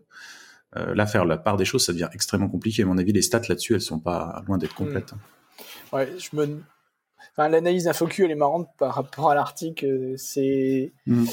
euh, c'est un peu de, enfin, tu l'as dit euh, d'une certaine façon, Pierre Antoine, c'est un peu la la, la, la, la critique euh, de quoi on parle quoi. Est-ce qu'on fait vraiment une enquête pour les développeurs et ainsi de suite? Donc c'est pas du tout ce qu'ils ont fait. Hein, Forrester, c'est plutôt euh, qui utilise le cloud généralement. Et si vous regardez d'ailleurs les graphes, mais il pas 50%, enfin.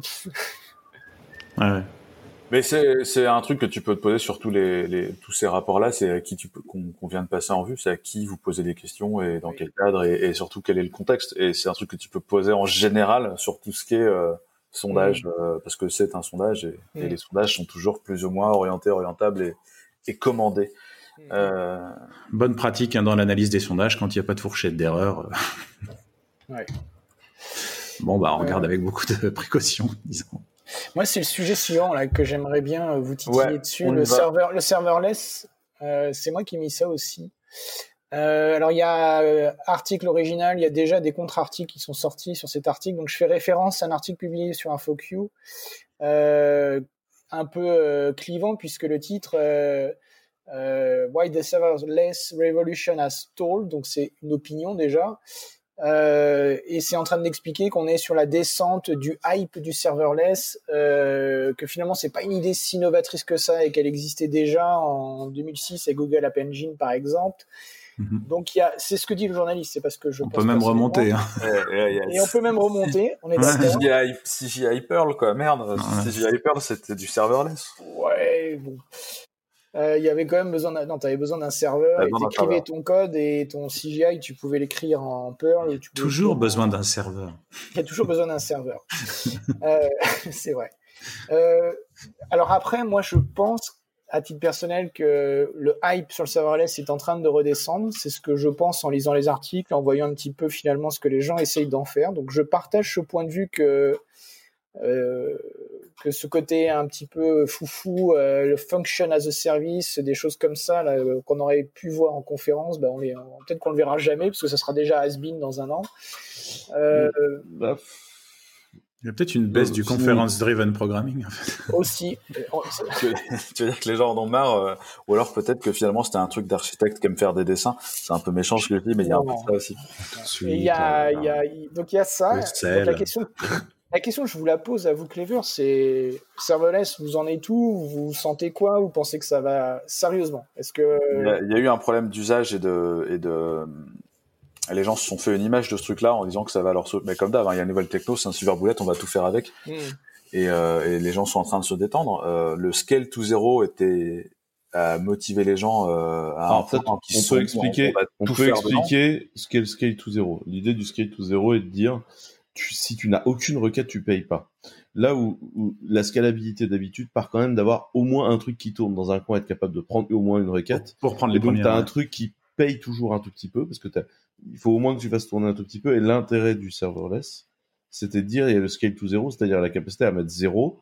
Tu reçois une requête, tu démarres en instantané le truc. C'était le grand point du serverless. Désolé, euh, Laurent, mais ça me paraissait important d'expliquer. Non, mais vas-y, continue de te lancer. Euh, je, je t'en prie, vas-y.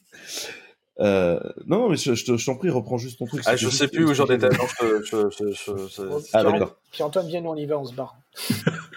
euh, moi, moi, je pense qu'en fait, le truc, c'est que la différence entre serverless et pass a jamais été très claire. Euh, et que et qu'en fait, pour moi, la plupart des serverless sont jamais que des passes avec beaucoup de contraintes. Et pour moi, le, le lambda d'Amazon me fait beaucoup penser au Google App Engine du début. C'est-à-dire, tu peux coder ce que tu veux, mais chez nous et puis tu construis avec nos outils dans notre jardin et dans notre portail. Et notre langage, ça ce qui est un vrai frein au serverless, avec le langage de programmation qu'on te demande d'utiliser. Et, nos API, et etc. Et, ça a toujours été le truc.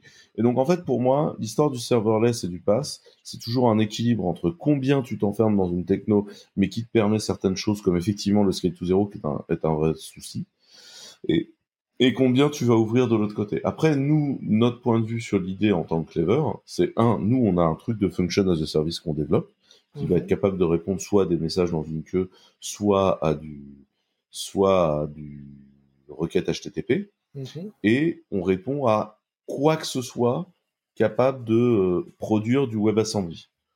Donc euh, globalement du Rust, du JS, du Go, euh, du Kotlin, du machin, avec des limitations. On dit comme ça, Laurent, mais des limitations qui s'ouvrent de plus en plus. Donc c'est assez intéressant. Mm. L'expérience, elle est intéressante parce que tu as le scale to zero, ce dont on parlait avec Laurent. Euh, l'autre côté intéressant du scale to zero, c'est que tu peux scaler très très très très très parallèlement. Après, comme d'hab, euh, quand tu fais des, des contextes d'exécution très courts comme ça, dont on est en train de parler, qui sont des contextes d'exécution extrêmement ramassés, ça veut dire que tu vas aller te connecter à la DB, faire des machins, faire etc., puis te déconnecter, etc. C'est moins intéressant pour certains cas. Ça va être intéressant dans, dans... En fait, ça dépend également de ce que tu fais. Si tu es sûr d'avoir beaucoup de requêtes en permanence, parfois pouvoir avoir une partie de ton contexte qui a un, qui a un temps qui dure longtemps, comme par exemple tes connexions à tes databases bien poulées, etc. Et mm. euh, du et, tu vois et, ton front euh, qui du ça, ça peut être intéressant aussi. Par contre, si tu sais que c'est un truc sur lequel tu vas recevoir, euh, je sais pas, 1000 requêtes dans le mois, sur les deux derniers jours de fin de mois, parce que c'est voilà, bah, effectivement, c'est très intéressant. Et je, je pense que c'est ça, tu vois. Ouais. Je, moi, je sais pas ce que t'en penses. Le temps d'initialisation. Du coup, t'as retrouvé ce que tu voulais dire ou pas? Non, non, mais d'accord avec toi. Je pense que c'est un, problème d'usage essentiellement, et les gens se sont mis à, à faire des apps standards en fonction, oui. ce que ça les faisait marrer. C'est un mauvais use case. Euh, c'est ce que tu dis la plupart du temps. Tu as, as, un pool de connexion, euh, tu as une app qui tourne, euh, ça, ça, suffit. Et les gens se sont dit, euh, c'est génial, on va faire ça comme ça, et ça rentre pas dans ce modèle-là je pense que l'intérêt du FAS, euh, pour moi, ça va jouer sur l'intégration et sur comment est-ce que tu orchestres et organises ces fonctions et à quels besoins. Je pense que c'est des choses qui vont t'aider sur des applications existantes, sur ton SI, sur des, choses assez limitées. De la synchrone, euh, des opérations de fin de mois, c'est des très bons, un très bon exemple.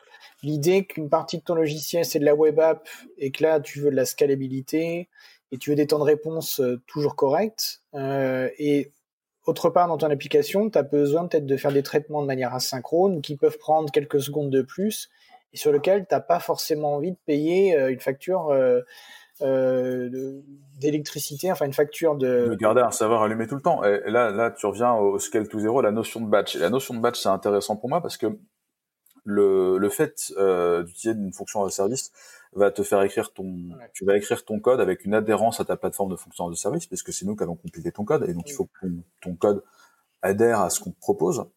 Euh, là où les gens qui font du batch euh, vont avoir tendance à, à utiliser ce qu'ils connaissent, donc ils vont coller tout ça dans un conteneur et tu vois ils vont utiliser une, un vrai... une, machine, un OS, un truc euh, qu'ils connaissent. Et, et en plus, tu auras en fonction des batchs, c'est pas forcément un temps d'exécution qui justifie l'utilisation d'une fonction. Puis tu auras une euh, agrégation à faire qui aura un coût aussi, et puis tu auras plein de choses comme ça. Le traitement en batch, c'est pas juste des traitements atomiques euh, les uns derrière les autres. Hein. Euh. Non, non.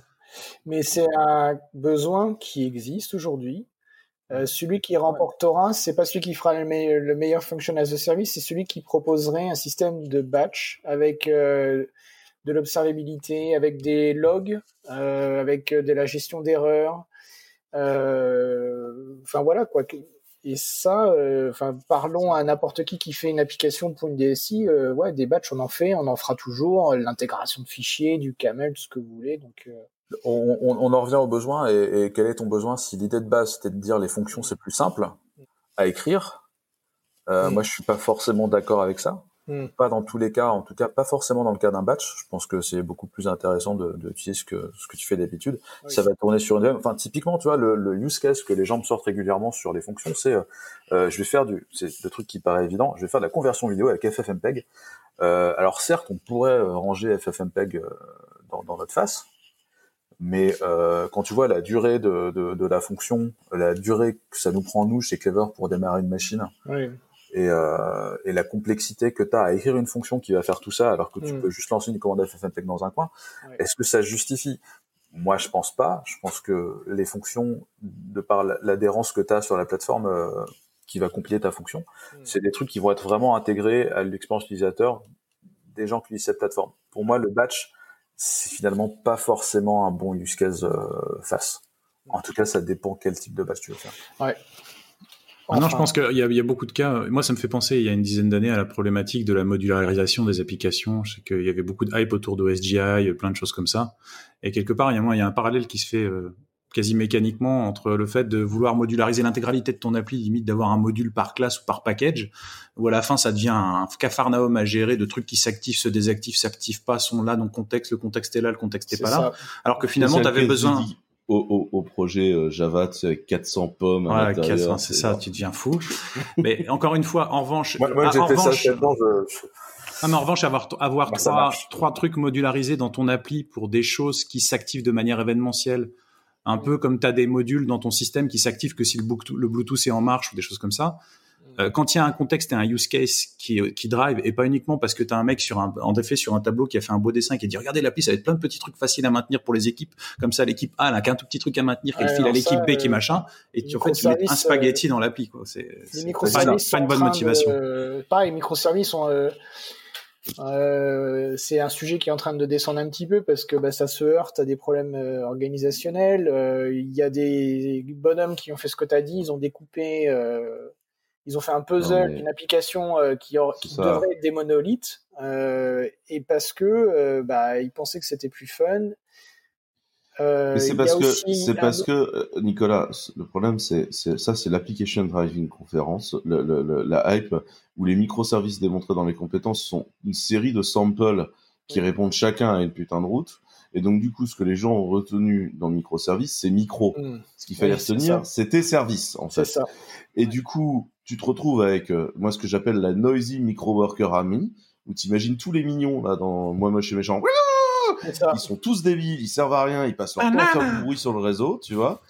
Et, et en fait, c'est pas du tout ce qu'on vous a dit. On vous a juste dit, genre, tu peux obligé de tout coller dans le même putain de monolithe, tu peux Ouais. diviser un peu. Mais on t'a jamais dit chaque route un microservice. Et moi, je connais plein de boîtes dans lesquelles ils se sont battus pour faire des microservices et tout. Et la recommandation d'architecture finale, c'était une route, un microservice. Et on va en faire un conteneur, et on va la coller dans un machin, et il y aura une API gateway devant, et, et les mecs, un un truc complexité. et une DB. Oui. c'est important. Important. Il faut une DB par Pour un microservice. il faut un contexte et un storage dédié. hein. On est... Sinon, c'est pas pareil, microservice. enfin, bon, il y a le problème du, des conférences euh, qui, forcément, c'est un peu comme le salon de l'auto. On va pas te montrer que en fait, tout le monde roulera dans une euh, Renault Zoé. On va te montrer un super prototype. Et les gens imaginent qu'ils vont tous avoir besoin et avoir la, possibilité de rouler dans un super prototype. Le problème, c'est que nous, on est dans une industrie où c'est nous qui construisons les voitures. Donc, euh, moi, je vois un Quentin euh, qui me parle de microservices. euh, le lundi matin, je fais des microservices, quoi. Euh, ça, ouais, mais si c'est- tu te rappelles de mes talks, moi j'ai toujours dit Non, aux gens mais que bon, ce qui était important c'était service. Toi, tu es un mauvais exemple parce que tu es souvent un contre-courant. Euh, je sais, euh, tu as des opinions assez. euh, On n'est pas obligé de bien. nommer les gens. Bon, j'ai un copain qui s'appelle Quentin.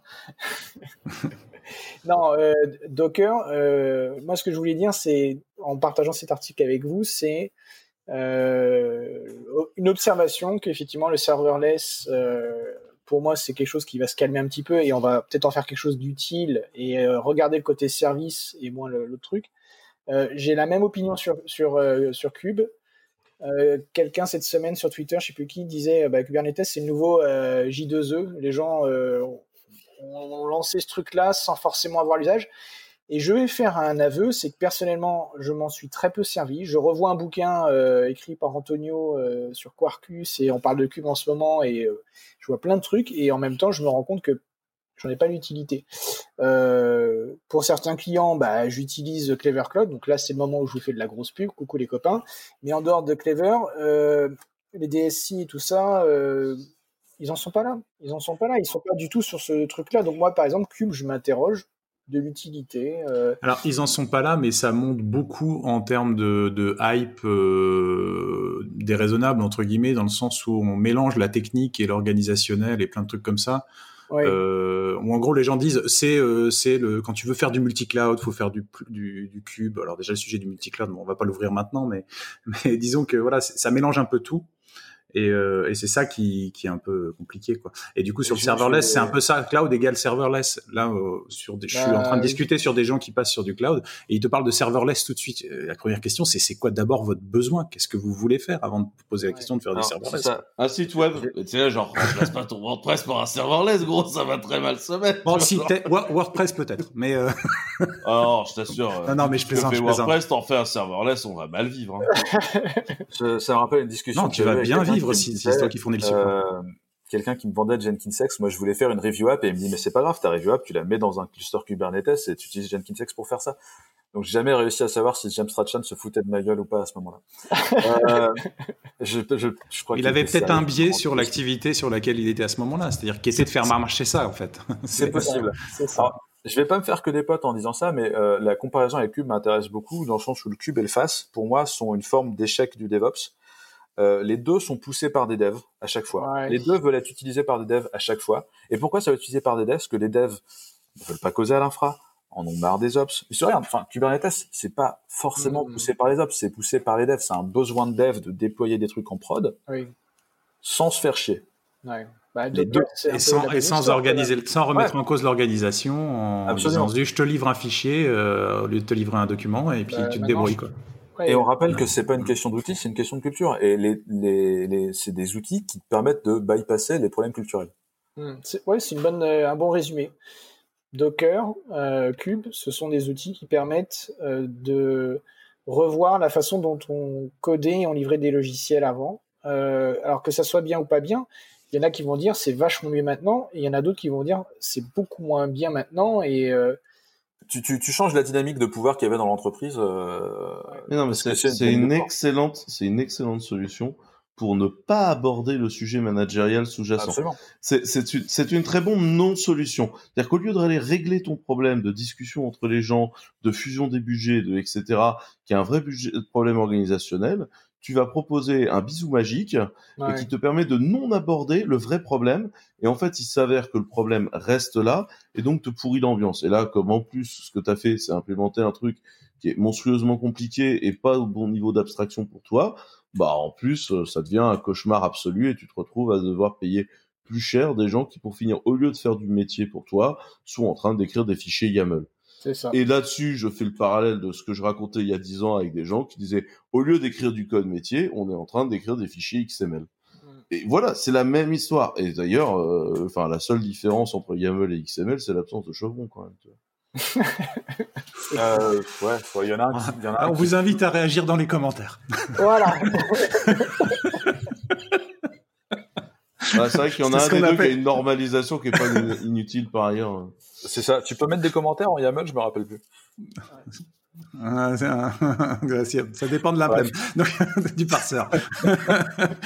Euh, mais ouais, non, pour, pour moi, le, le, la hype, l'usage euh, sont poussés par ces problématiques-là et, et c'est dommage. Et évidemment, parce que tu disais au début. La euh, hype, attention, la hype, il faut faire très attention. La hype, elle est poussée par les éditeurs de logiciels. Alors voilà, j'allais y venir, c'est que. Je vais pas être sympa. Hein, je... non, non, mais t'as raison. Désolé les copains, je vous aime quand même, mais il y a 15 non, 20 ans, Oracle nous a vendu hein. J2E pour vendre des machines. Je vais vous raconter une histoire que je raconte et je vous jure qu'elle est vraie cette histoire parce que c'est moi qui vais la raconter. Euh, mais mon premier emploi, c'est mon premier emploi, mes employeurs, c'est des, mecs de Sun Microsystems et on parlait de J2E et j'ai dit mais pourquoi euh, on a perdu The Pag Pourquoi euh, il faut avoir plusieurs couches et pourquoi il faudrait acheter trois machines Sun et donc c'était J2E, le grand moment de J2E. Et le mec, il pose son crayon, il me dit tu vas arrêter de poser des questions parce qu'elles sont dérangeantes. Et grâce à J2E, à cette super technologie, euh, on va pouvoir vendre trois licences et on va vendre six machines à cette grande banque française. Donc s'il te plaît, arrête de creuser, tu vois. Et ça m'avait marqué. Et euh, l'histoire a été confirmée plusieurs fois, euh, voilà. Là, faites attention les copains, ceux qui veulent vous faire vous mettre sur du cloud, ils sont très bons, mais je ne sais pas s'ils codent vraiment des applications tous les jours comme nous on peut le faire. Euh, je ne sais pas s'ils ont conscience euh, bah, de la maturité de, des clients des DSI et je les remercie de vendre du rêve parce que c'est ça qui nous fait progresser. Je suis très content de faire du Docker aujourd'hui. Donc si à un moment donné on n'avait pas eu ce mouvement qui nous aurait attiré vers le, concept de container, on n'aurait pas avancé. Euh, mais restons toujours avec un œil critique. Ne disons pas que c'est de la merde ou attendons un peu 10 minutes. Et enfin voilà, essayez d'être critique. Et c'est très difficile parce qu'on a une industrie de princesse et que dès qu'il y en a un qui sort avec un nouveau truc, tout le monde le veut, c'est génial. Euh, et moi, le premier, qui suis aussi organisateur de Devox France, bah, je participe au, voilà, au, je participe un peu à la casse, quoi, parce que bah oui, euh, notre fond de commerce, c'est d'essayer de vendre un petit peu du rêve et d'essayer d'aider les gens à sortir de leur quotidien. Et euh, bah, du coup, oui, on aura des présentations sur Cube comme quoi c'est génial. Et regardez, en trois minutes, c'est génial. Je vais faire 50 microservices. Et le lundi, les gens, ils font ça, quoi. Donc, euh, après, ça demande un peu, un peu de sens critique euh, et d'analyse euh, des gens. Hein. On est, on est d'accord, mais quelque part, euh, comment dire, le, le, le, fait de prôner quelque chose ne veut pas dire que les gens doivent le prendre tout de suite. Hein. C'est bah c'est pas si mécanique que ça. On, sait que et surtout que c'est prêt à être utilisé tout de suite, ce qui est une vraie question aussi. Après, après, tu vois, est-ce que le problème aussi là-dessus, au-delà des organisateurs de conférences qui du coup, avec facilité, parfois invite des évangélistes euh, qui font ça full time. Parce que le problème, c'est pas aussi ce qui est devenu euh, le rôle euh, de développeur advocate évangéliste, enfin de la DevRel au global, où en fait, au lieu d'avoir des développeurs qui sont impliqués tous les jours dans des vrais produits et circuits de développement, on a des gens qui full time ne sont plus que des lanceurs de paillettes. Et et du coup ne sont plus impliqués dans un vrai cycle de développement, ne sont plus impliqués dans la réalité des choses et sont en fait en train de faire du marketing. Et moi je pense que c'est à ce niveau-là qu'on a merdé. Et je je je je, pense qu'on a tous merdé là-dessus. Il y a pas y a pas de problème avec ça. Il y a une des réalités par contre quand tu fais des confs de la taille de Devox France, c'est que euh, tu es bien content qu'il y ait des boîtes qui paye des gens pour aller parler parce que on peut pas avoir euh, que des speakers bénévoles euh, en temps. Et, faut après, c'est une balance à trouver. Rebalançons avec le terme de conférence, tu vois, les conférences universitaires. tu es censé avoir écrit un papier. Le papier est censé être accepté. Tu fais partie d'un labo de recherche. Et je pense que en, en, en, en, disant de base, on ne va pas prendre ce modèle-là dans les tech euh, peut-être, admettons. Bah, après, il y a le euh, CFP, Quentin. Euh, je voudrais ouais, mais c'est pas, pas un papier, tu vois. Non, mais je voudrais tempérer ce que tu dis. Euh, je parle de Devox France, Faut je connais bien, et en tant qu'orateur, j'ai, enfin, on est tous les tous les quatre, on a été aussi orateurs dans différentes conférences.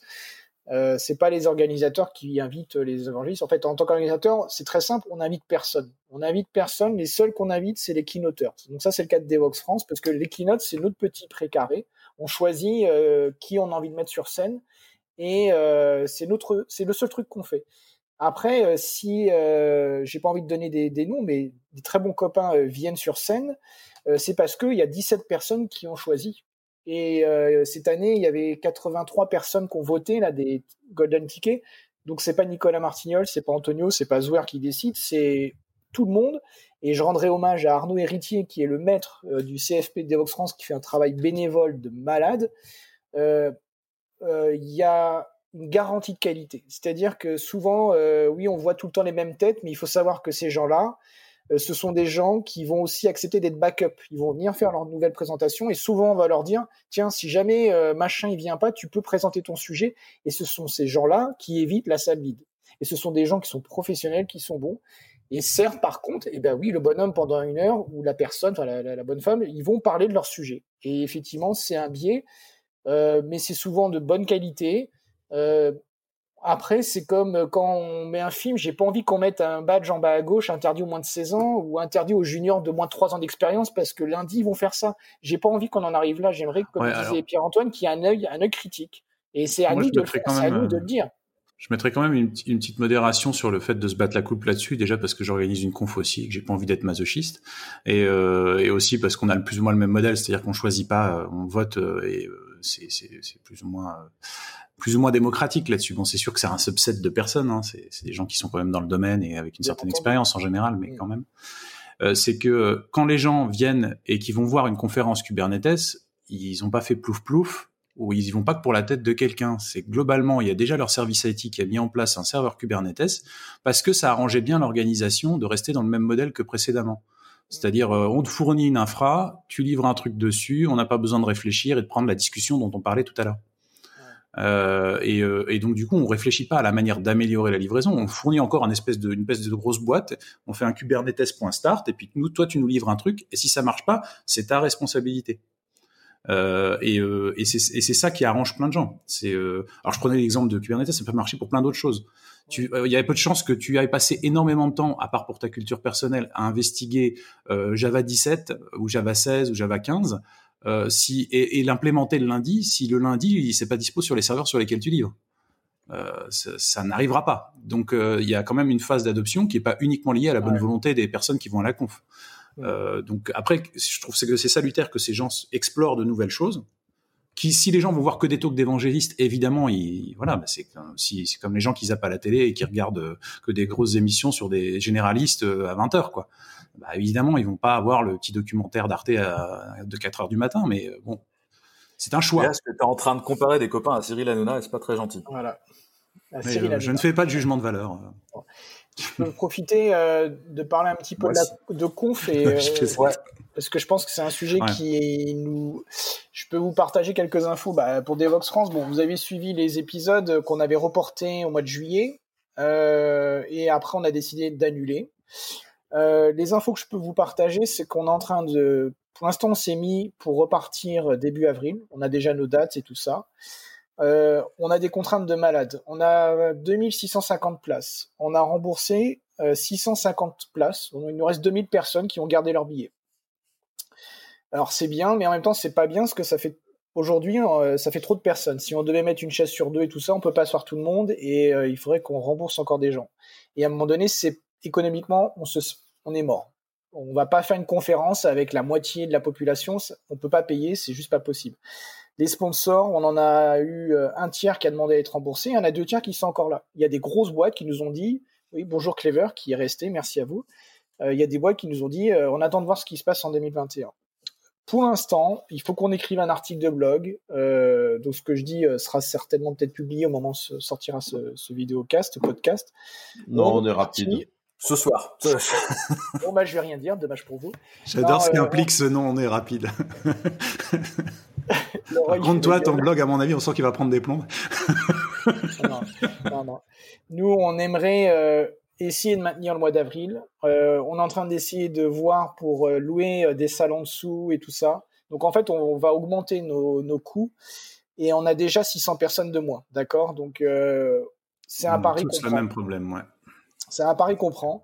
Euh, sinon, l'option numéro 2, c'est qu'on se repousse au mois de septembre 2021. Donc on en est là, c'est que on fait des calculs et euh, c'est plusieurs euh, centaines de milliers d'euros. Hein. Je vous parle pas de. Je sens qu'on va encore pas pouvoir parler du meet and greet où on partage tous la bouffe là. Alors non, tu n'auras pas le meet and greet où tu mets les doigts dans la charcuterie et ça il y aura pas. Le dîner des orateurs, on ne sait pas.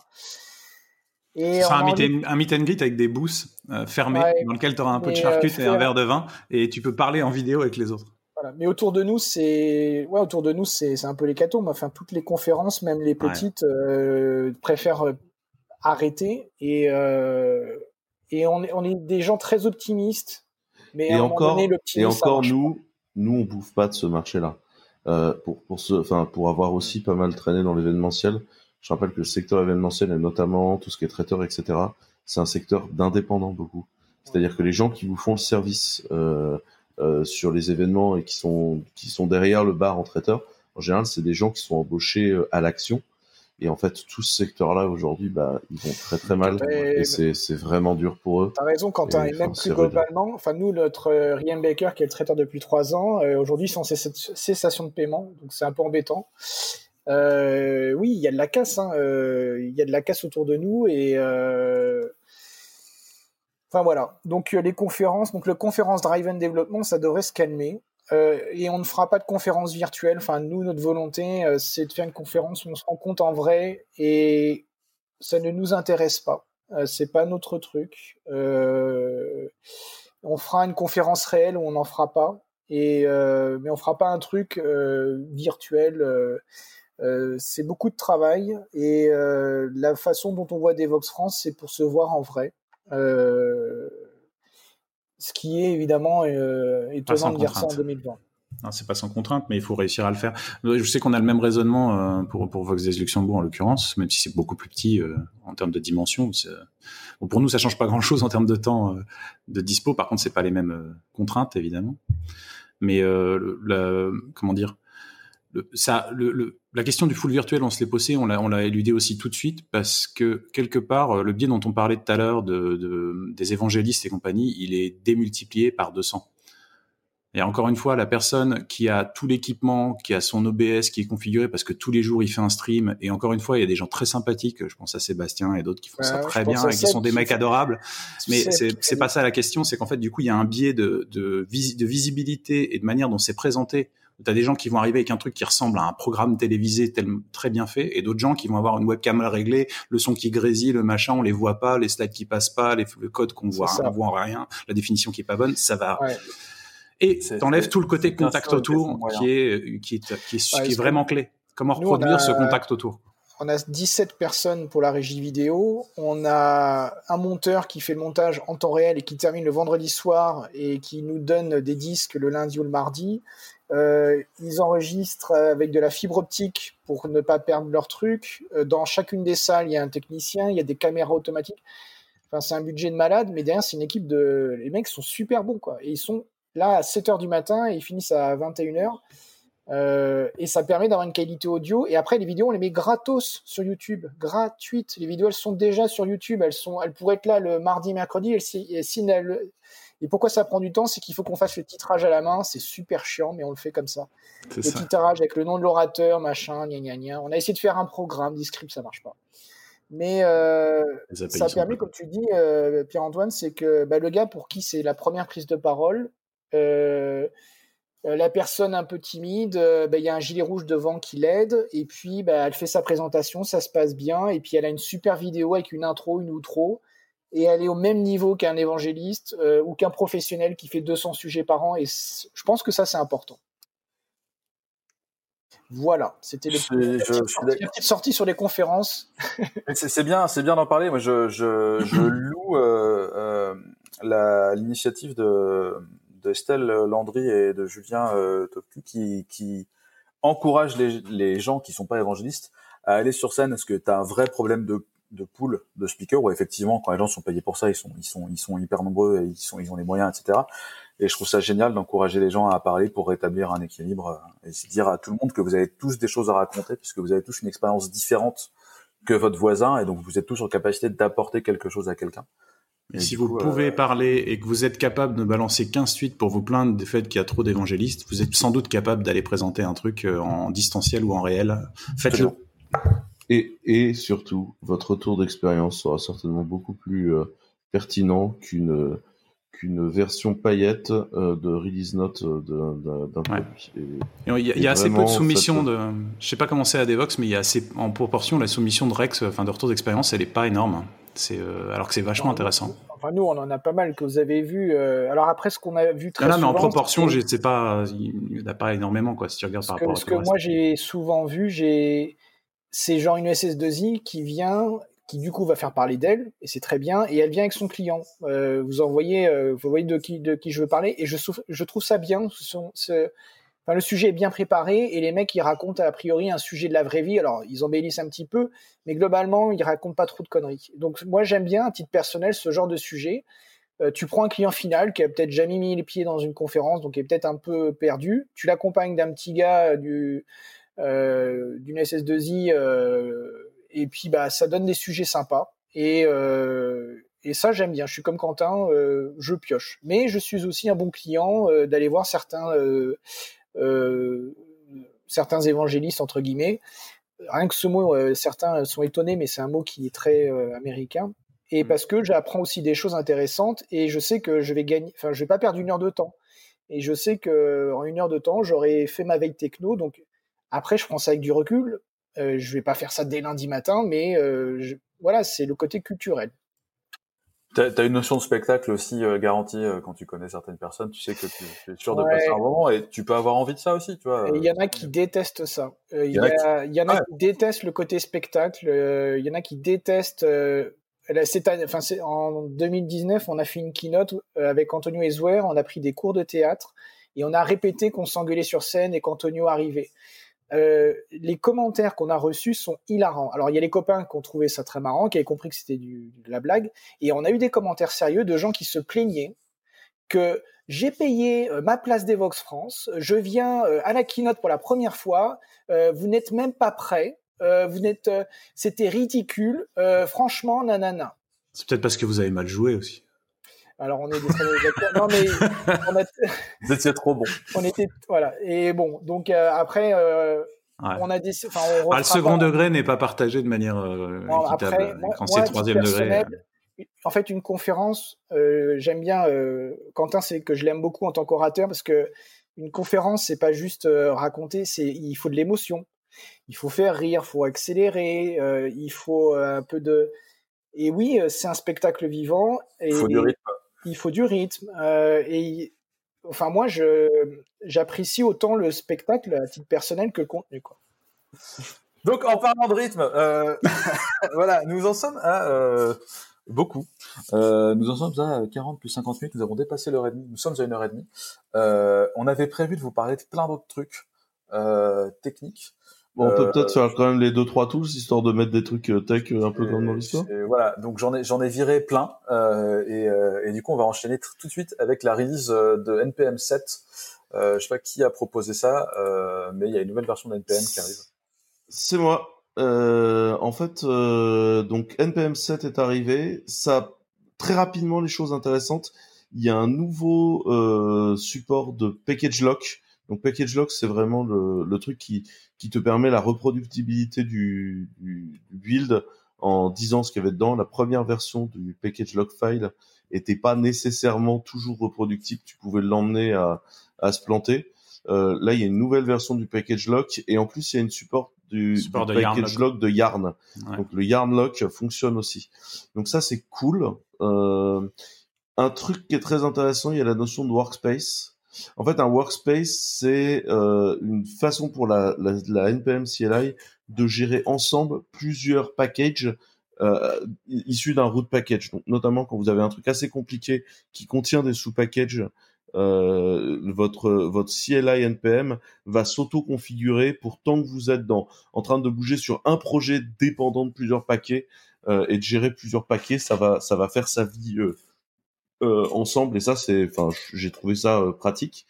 Ce qui est très très bien c'est qu'ils ont commencé aussi à découper plus euh, le truc et, le, le, machin qui gère l'arbre de, de, de, fichiers à l'intérieur du npm module a été dégagé sous forme d'un module qui s'appelle arborist.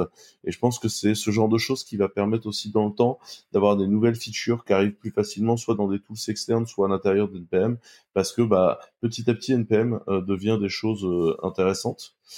Euh, on va essayer d'avoir Hubert pour vous parler d'arborist parce qu'il y a vraiment vraiment vraiment plein de trucs très très cool. Donc dans quelques temps euh, on en profite pour dire qu'il y a des breaking change aussi. ouais, il y a quelques euh, breaking change. Quelques breaking change. Pour des gens qui migrent de loin, il vaut mieux y aller progressivement. Ouais. Voilà, faites attention. Euh, notamment, enfin, notamment, il y a des choses euh, qui, qui ont été changées dans le packages.export, la clé de packages export euh, de, de, de, de des, des, fichiers npm JSON. Euh, package JSON a été changé totalement dans son fonctionnement et faut vraiment aller lire si jamais vous faisiez des choses en utilisant cette clé-là. Et ils ont retravaillé aussi NPX, qui était le truc qui permet d'exécuter à la volée un package euh, en le téléchargeant et en l'exécutant. Donc voilà. Bonne release d'NPM, euh, c'est cool, et du coup, euh, j'ai trouvé que c'était intéressant de vous en parler. Yes. Euh, Visidata, je pense que tout ça, de toute façon, c'est toi, Quentin, qui a rajouté tous ces tools-là. Ouais, Visidata, moi ça m'a bien plu. C'est un truc. Euh, en fait, je pense que c'est parce que toi et moi on passe trop de temps dans les feuilles Excel. Moi ça m'a vachement plu aussi. ouais, c'est ça. Ouais, j'ai trouvé ça vraiment classe. En fait, un... donc Visidata, c'est un bidule euh, principalement Python si je, si je me souviens bien, euh, qui vous permet de récupérer de la data en données tabulées et des choses comme ça et de la traiter dans la CLI et de faire des autotries, de faire euh, des sommes, de faire en fait des fonctionnalités que vous faites d'habitude dans un Excel. Bah là, vous pouvez la faire en CLI, vous pouvez le scripter, vous pouvez jouer avec. C'est fait pour se balader à l'intérieur de la data et de se balader euh, à l'intérieur euh, dedans. Et en fait, c'est un certain nombre de gens qui bossent là-dessus et ils font aussi des choses comme VGit, qui est une interface Git qui permet de visualiser tes, tes, tes commits en, en, ligne, en colonne, avec euh, voilà cette idée de d'interface très euh, très en fait spreadsheet. Euh, bah, ils sont en train de faire un certain nombre de choses là-dessus. C'est des gens qui font des trucs que j'ai trouvé assez marrants. Donc voilà, euh, euh, j'ai bien aimé, j'ai bien aimé ce truc-là et je vous, je vous recommande d'aller jeter un coup d'œil. En plus, c'est pas que du tabulaire, tu as plein de sources possibles. Euh, as du, as, of course, tu as du CSV, du TSV, du Excel, etc. Tu peux aussi coller du, du SQLite, tu peux aussi te plugger à Postgre, tu peux, enfin, t'as vraiment plein de sources qui peuvent rentrer là-dedans, c'est assez chouette. Tu peux grep du XML et du HTML aussi. Euh, tu, tu, en fait, tu peux nourrir euh, le Visidata avec du HTML et du, du, du, XML et du XLS en direct. Enfin voilà, j'ai trouvé que c'était, euh, j'ai trouvé que c'était hyper intéressant et je, je, je, vous recommande de, de, jeter un petit coup d'œil à, à, ce truc, surtout si régulièrement vous êtes obligé de bricoler de la data en speed. Enfin, c'est un truc que j'ai trouvé très utile. Très cool. Est-ce que ce sont eux qui font aussi le guide diff euh, pour Ruby, Python, Elixir, Go, tout ça ou non c'est Non, pas du tout. C'est un autre truc. En fait, ça c'est un article de quelqu'un qui euh, s'est rendu, qui très souvent te dit bah en fait quand tu fais un guide diff, en fonction des langages, il est plus ou moins pertinent dans son affichage parce qu'il dit j'ai affiché ça, mais en fait, euh, il te met un argument, mais en fait c'est l'argument d'une fonction. Donc en fait, comme tu vois pas de quelle fonction ça fait partie, c'est illisible, etc. Et en fait, des fois, le guide diff, il est pas lisible et pas intéressant. Et en fait, Git étant quand même très bien construit, euh, tu peux paramétrer en fonction des fichiers dans lesquels tu tapes la façon dont se gère le guide diff et dans la façon dont il s'affiche. Et en fait, euh, dans ton dans ta gestion de Git, euh, tu peux euh, tu peux ajouter la façon de faire et donc tu peux par exemple les fichiers expliquer qu'un point rec c'est la façon d'afficher du Ruby, etc. Et donc j'ai trouvé ça hyper intéressant.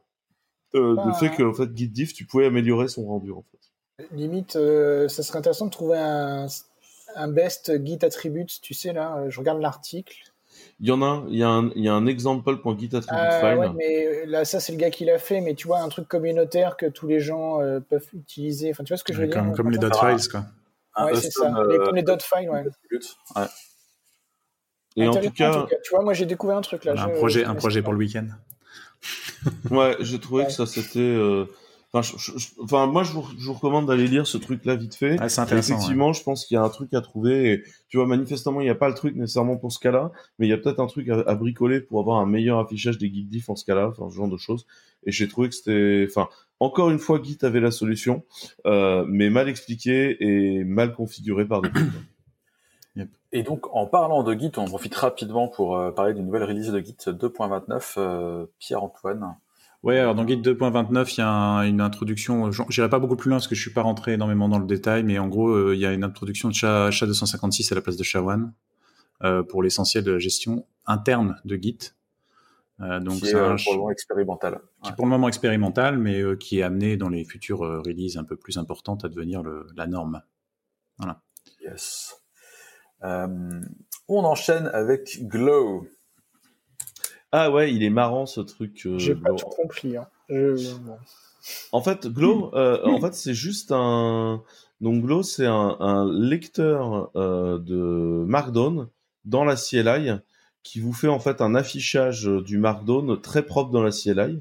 Donc euh, c'est un, ah, un, un, rendering browsable, quoi.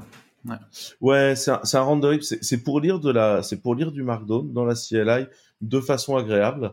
Euh, j'ai trouvé que c'était vraiment marrant. Euh, voilà. Donc, euh, donc j'ai c'est avec des jolies couleurs, cool. avec des highlights, ça permet de passer de titre en titre, ça permet de. Ouais, ouais ils ont aussi un truc qu'ils appellent le stash, qui permet de, de se souvenir de là où t'étais dans la lecture d'un document.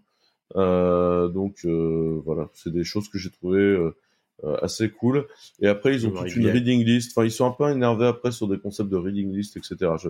Manifestement, la personne qui code ça euh, lit beaucoup de trucs euh, en Markdown dans sa vie. Ça a l'air d'être son truc, tu vois. Mais euh, il y a peut-être des fonctionnalités... très en profondeur. c'est clair. C'est clair. Ah, c'est chouette. Mm. mais tu vois, au lieu de faire un, un 4 du readme, euh, tu peux faire un glow du readme et c'est plus joli, quoi. Voilà. Globalement, c'est ça le plan. Bah, si tu écris tout, tes, tout ton contenu et que tu utilises un générateur de site statique euh, qui est basé sur Markdown, ça peut être aussi vachement intéressant de te balader là-dedans avec ça. moi, ce serait mon use case, tu vois. Si j'en avais un, je gère tout le bloc de Clever, c'est des fichiers Markdown comme ça, donc euh, ça peut être cool aussi. Ouais, ou la doc de Clever, c'est des fichiers Markdown aussi Absolument. Donc voilà. la plupart des trucs générés statiquement euh, qui ne sont pas faits par Hubert Sablonnière puisqu'il utilise Askidoc. Euh, et, il a bien raison. Et il a bien raison, c'est très très bien. J'aime beaucoup Askidoc aussi. Euh, on en parlera dans un prochain épisode. On va finir avec un dernier lien, euh, Zero Logon. Euh, Qu'est-ce que c'est? Bah, C'est ce qui s'est passé euh, cette semaine chez Sopra Asteria. Euh, alors, je suis pas très bon en sécurité, donc je vais pas du tout faire style que je m'y connais.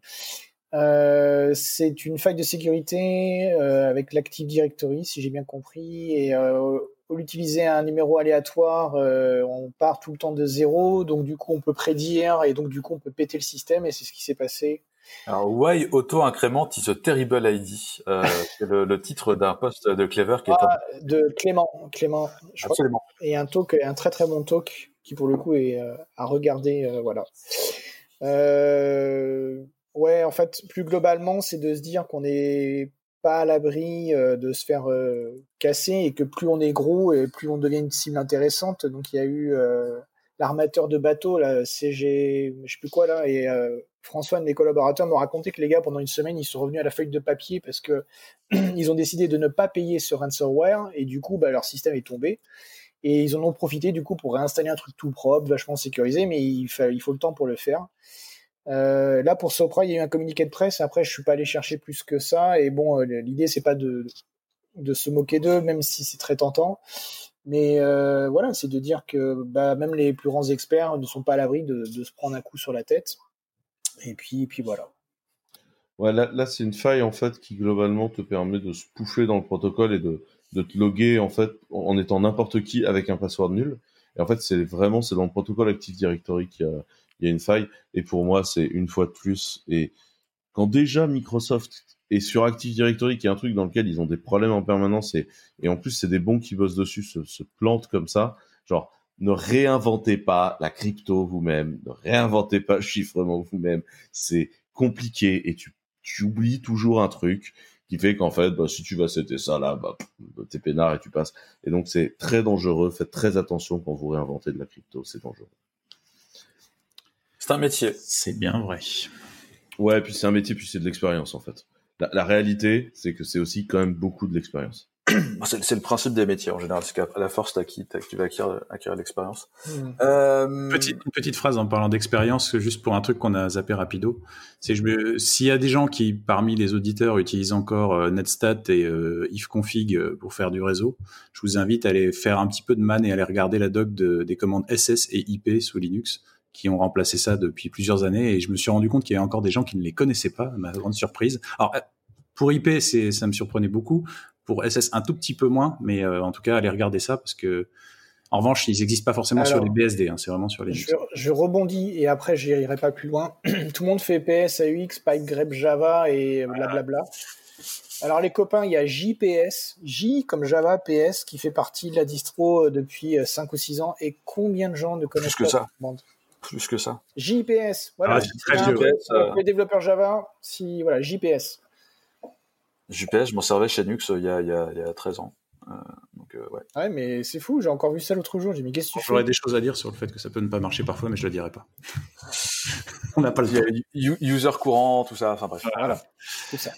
Euh, merci. À tous. On arrive au moment euh, musical euh, où euh, je suis de 1 à 5, Pag de 6 à 10, Quentin de 11 à 15 et Nico de 16 à 20 et j'ai fait 18. C'est moi? C'est toi? Oui. Qu'est-ce que c'est?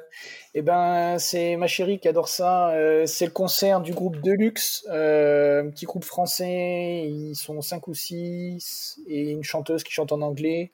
Et après le confinement, ils ont fait un concert gratos euh, sur YouTube.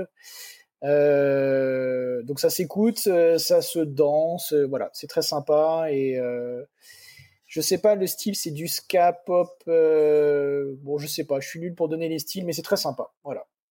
Le Voilà. groupe Deluxe, le concert post-confinement qui est sur YouTube et j'ai mis le lien, voilà. Merci beaucoup, euh, Nico, d'avoir euh, joué le jeu et d'avoir participé. C'était très cool de t'avoir. C'était Euh, un grand plaisir et, euh, et euh, je sais qu'avec vous euh, on pourrait passer deux heures et demie sans problème.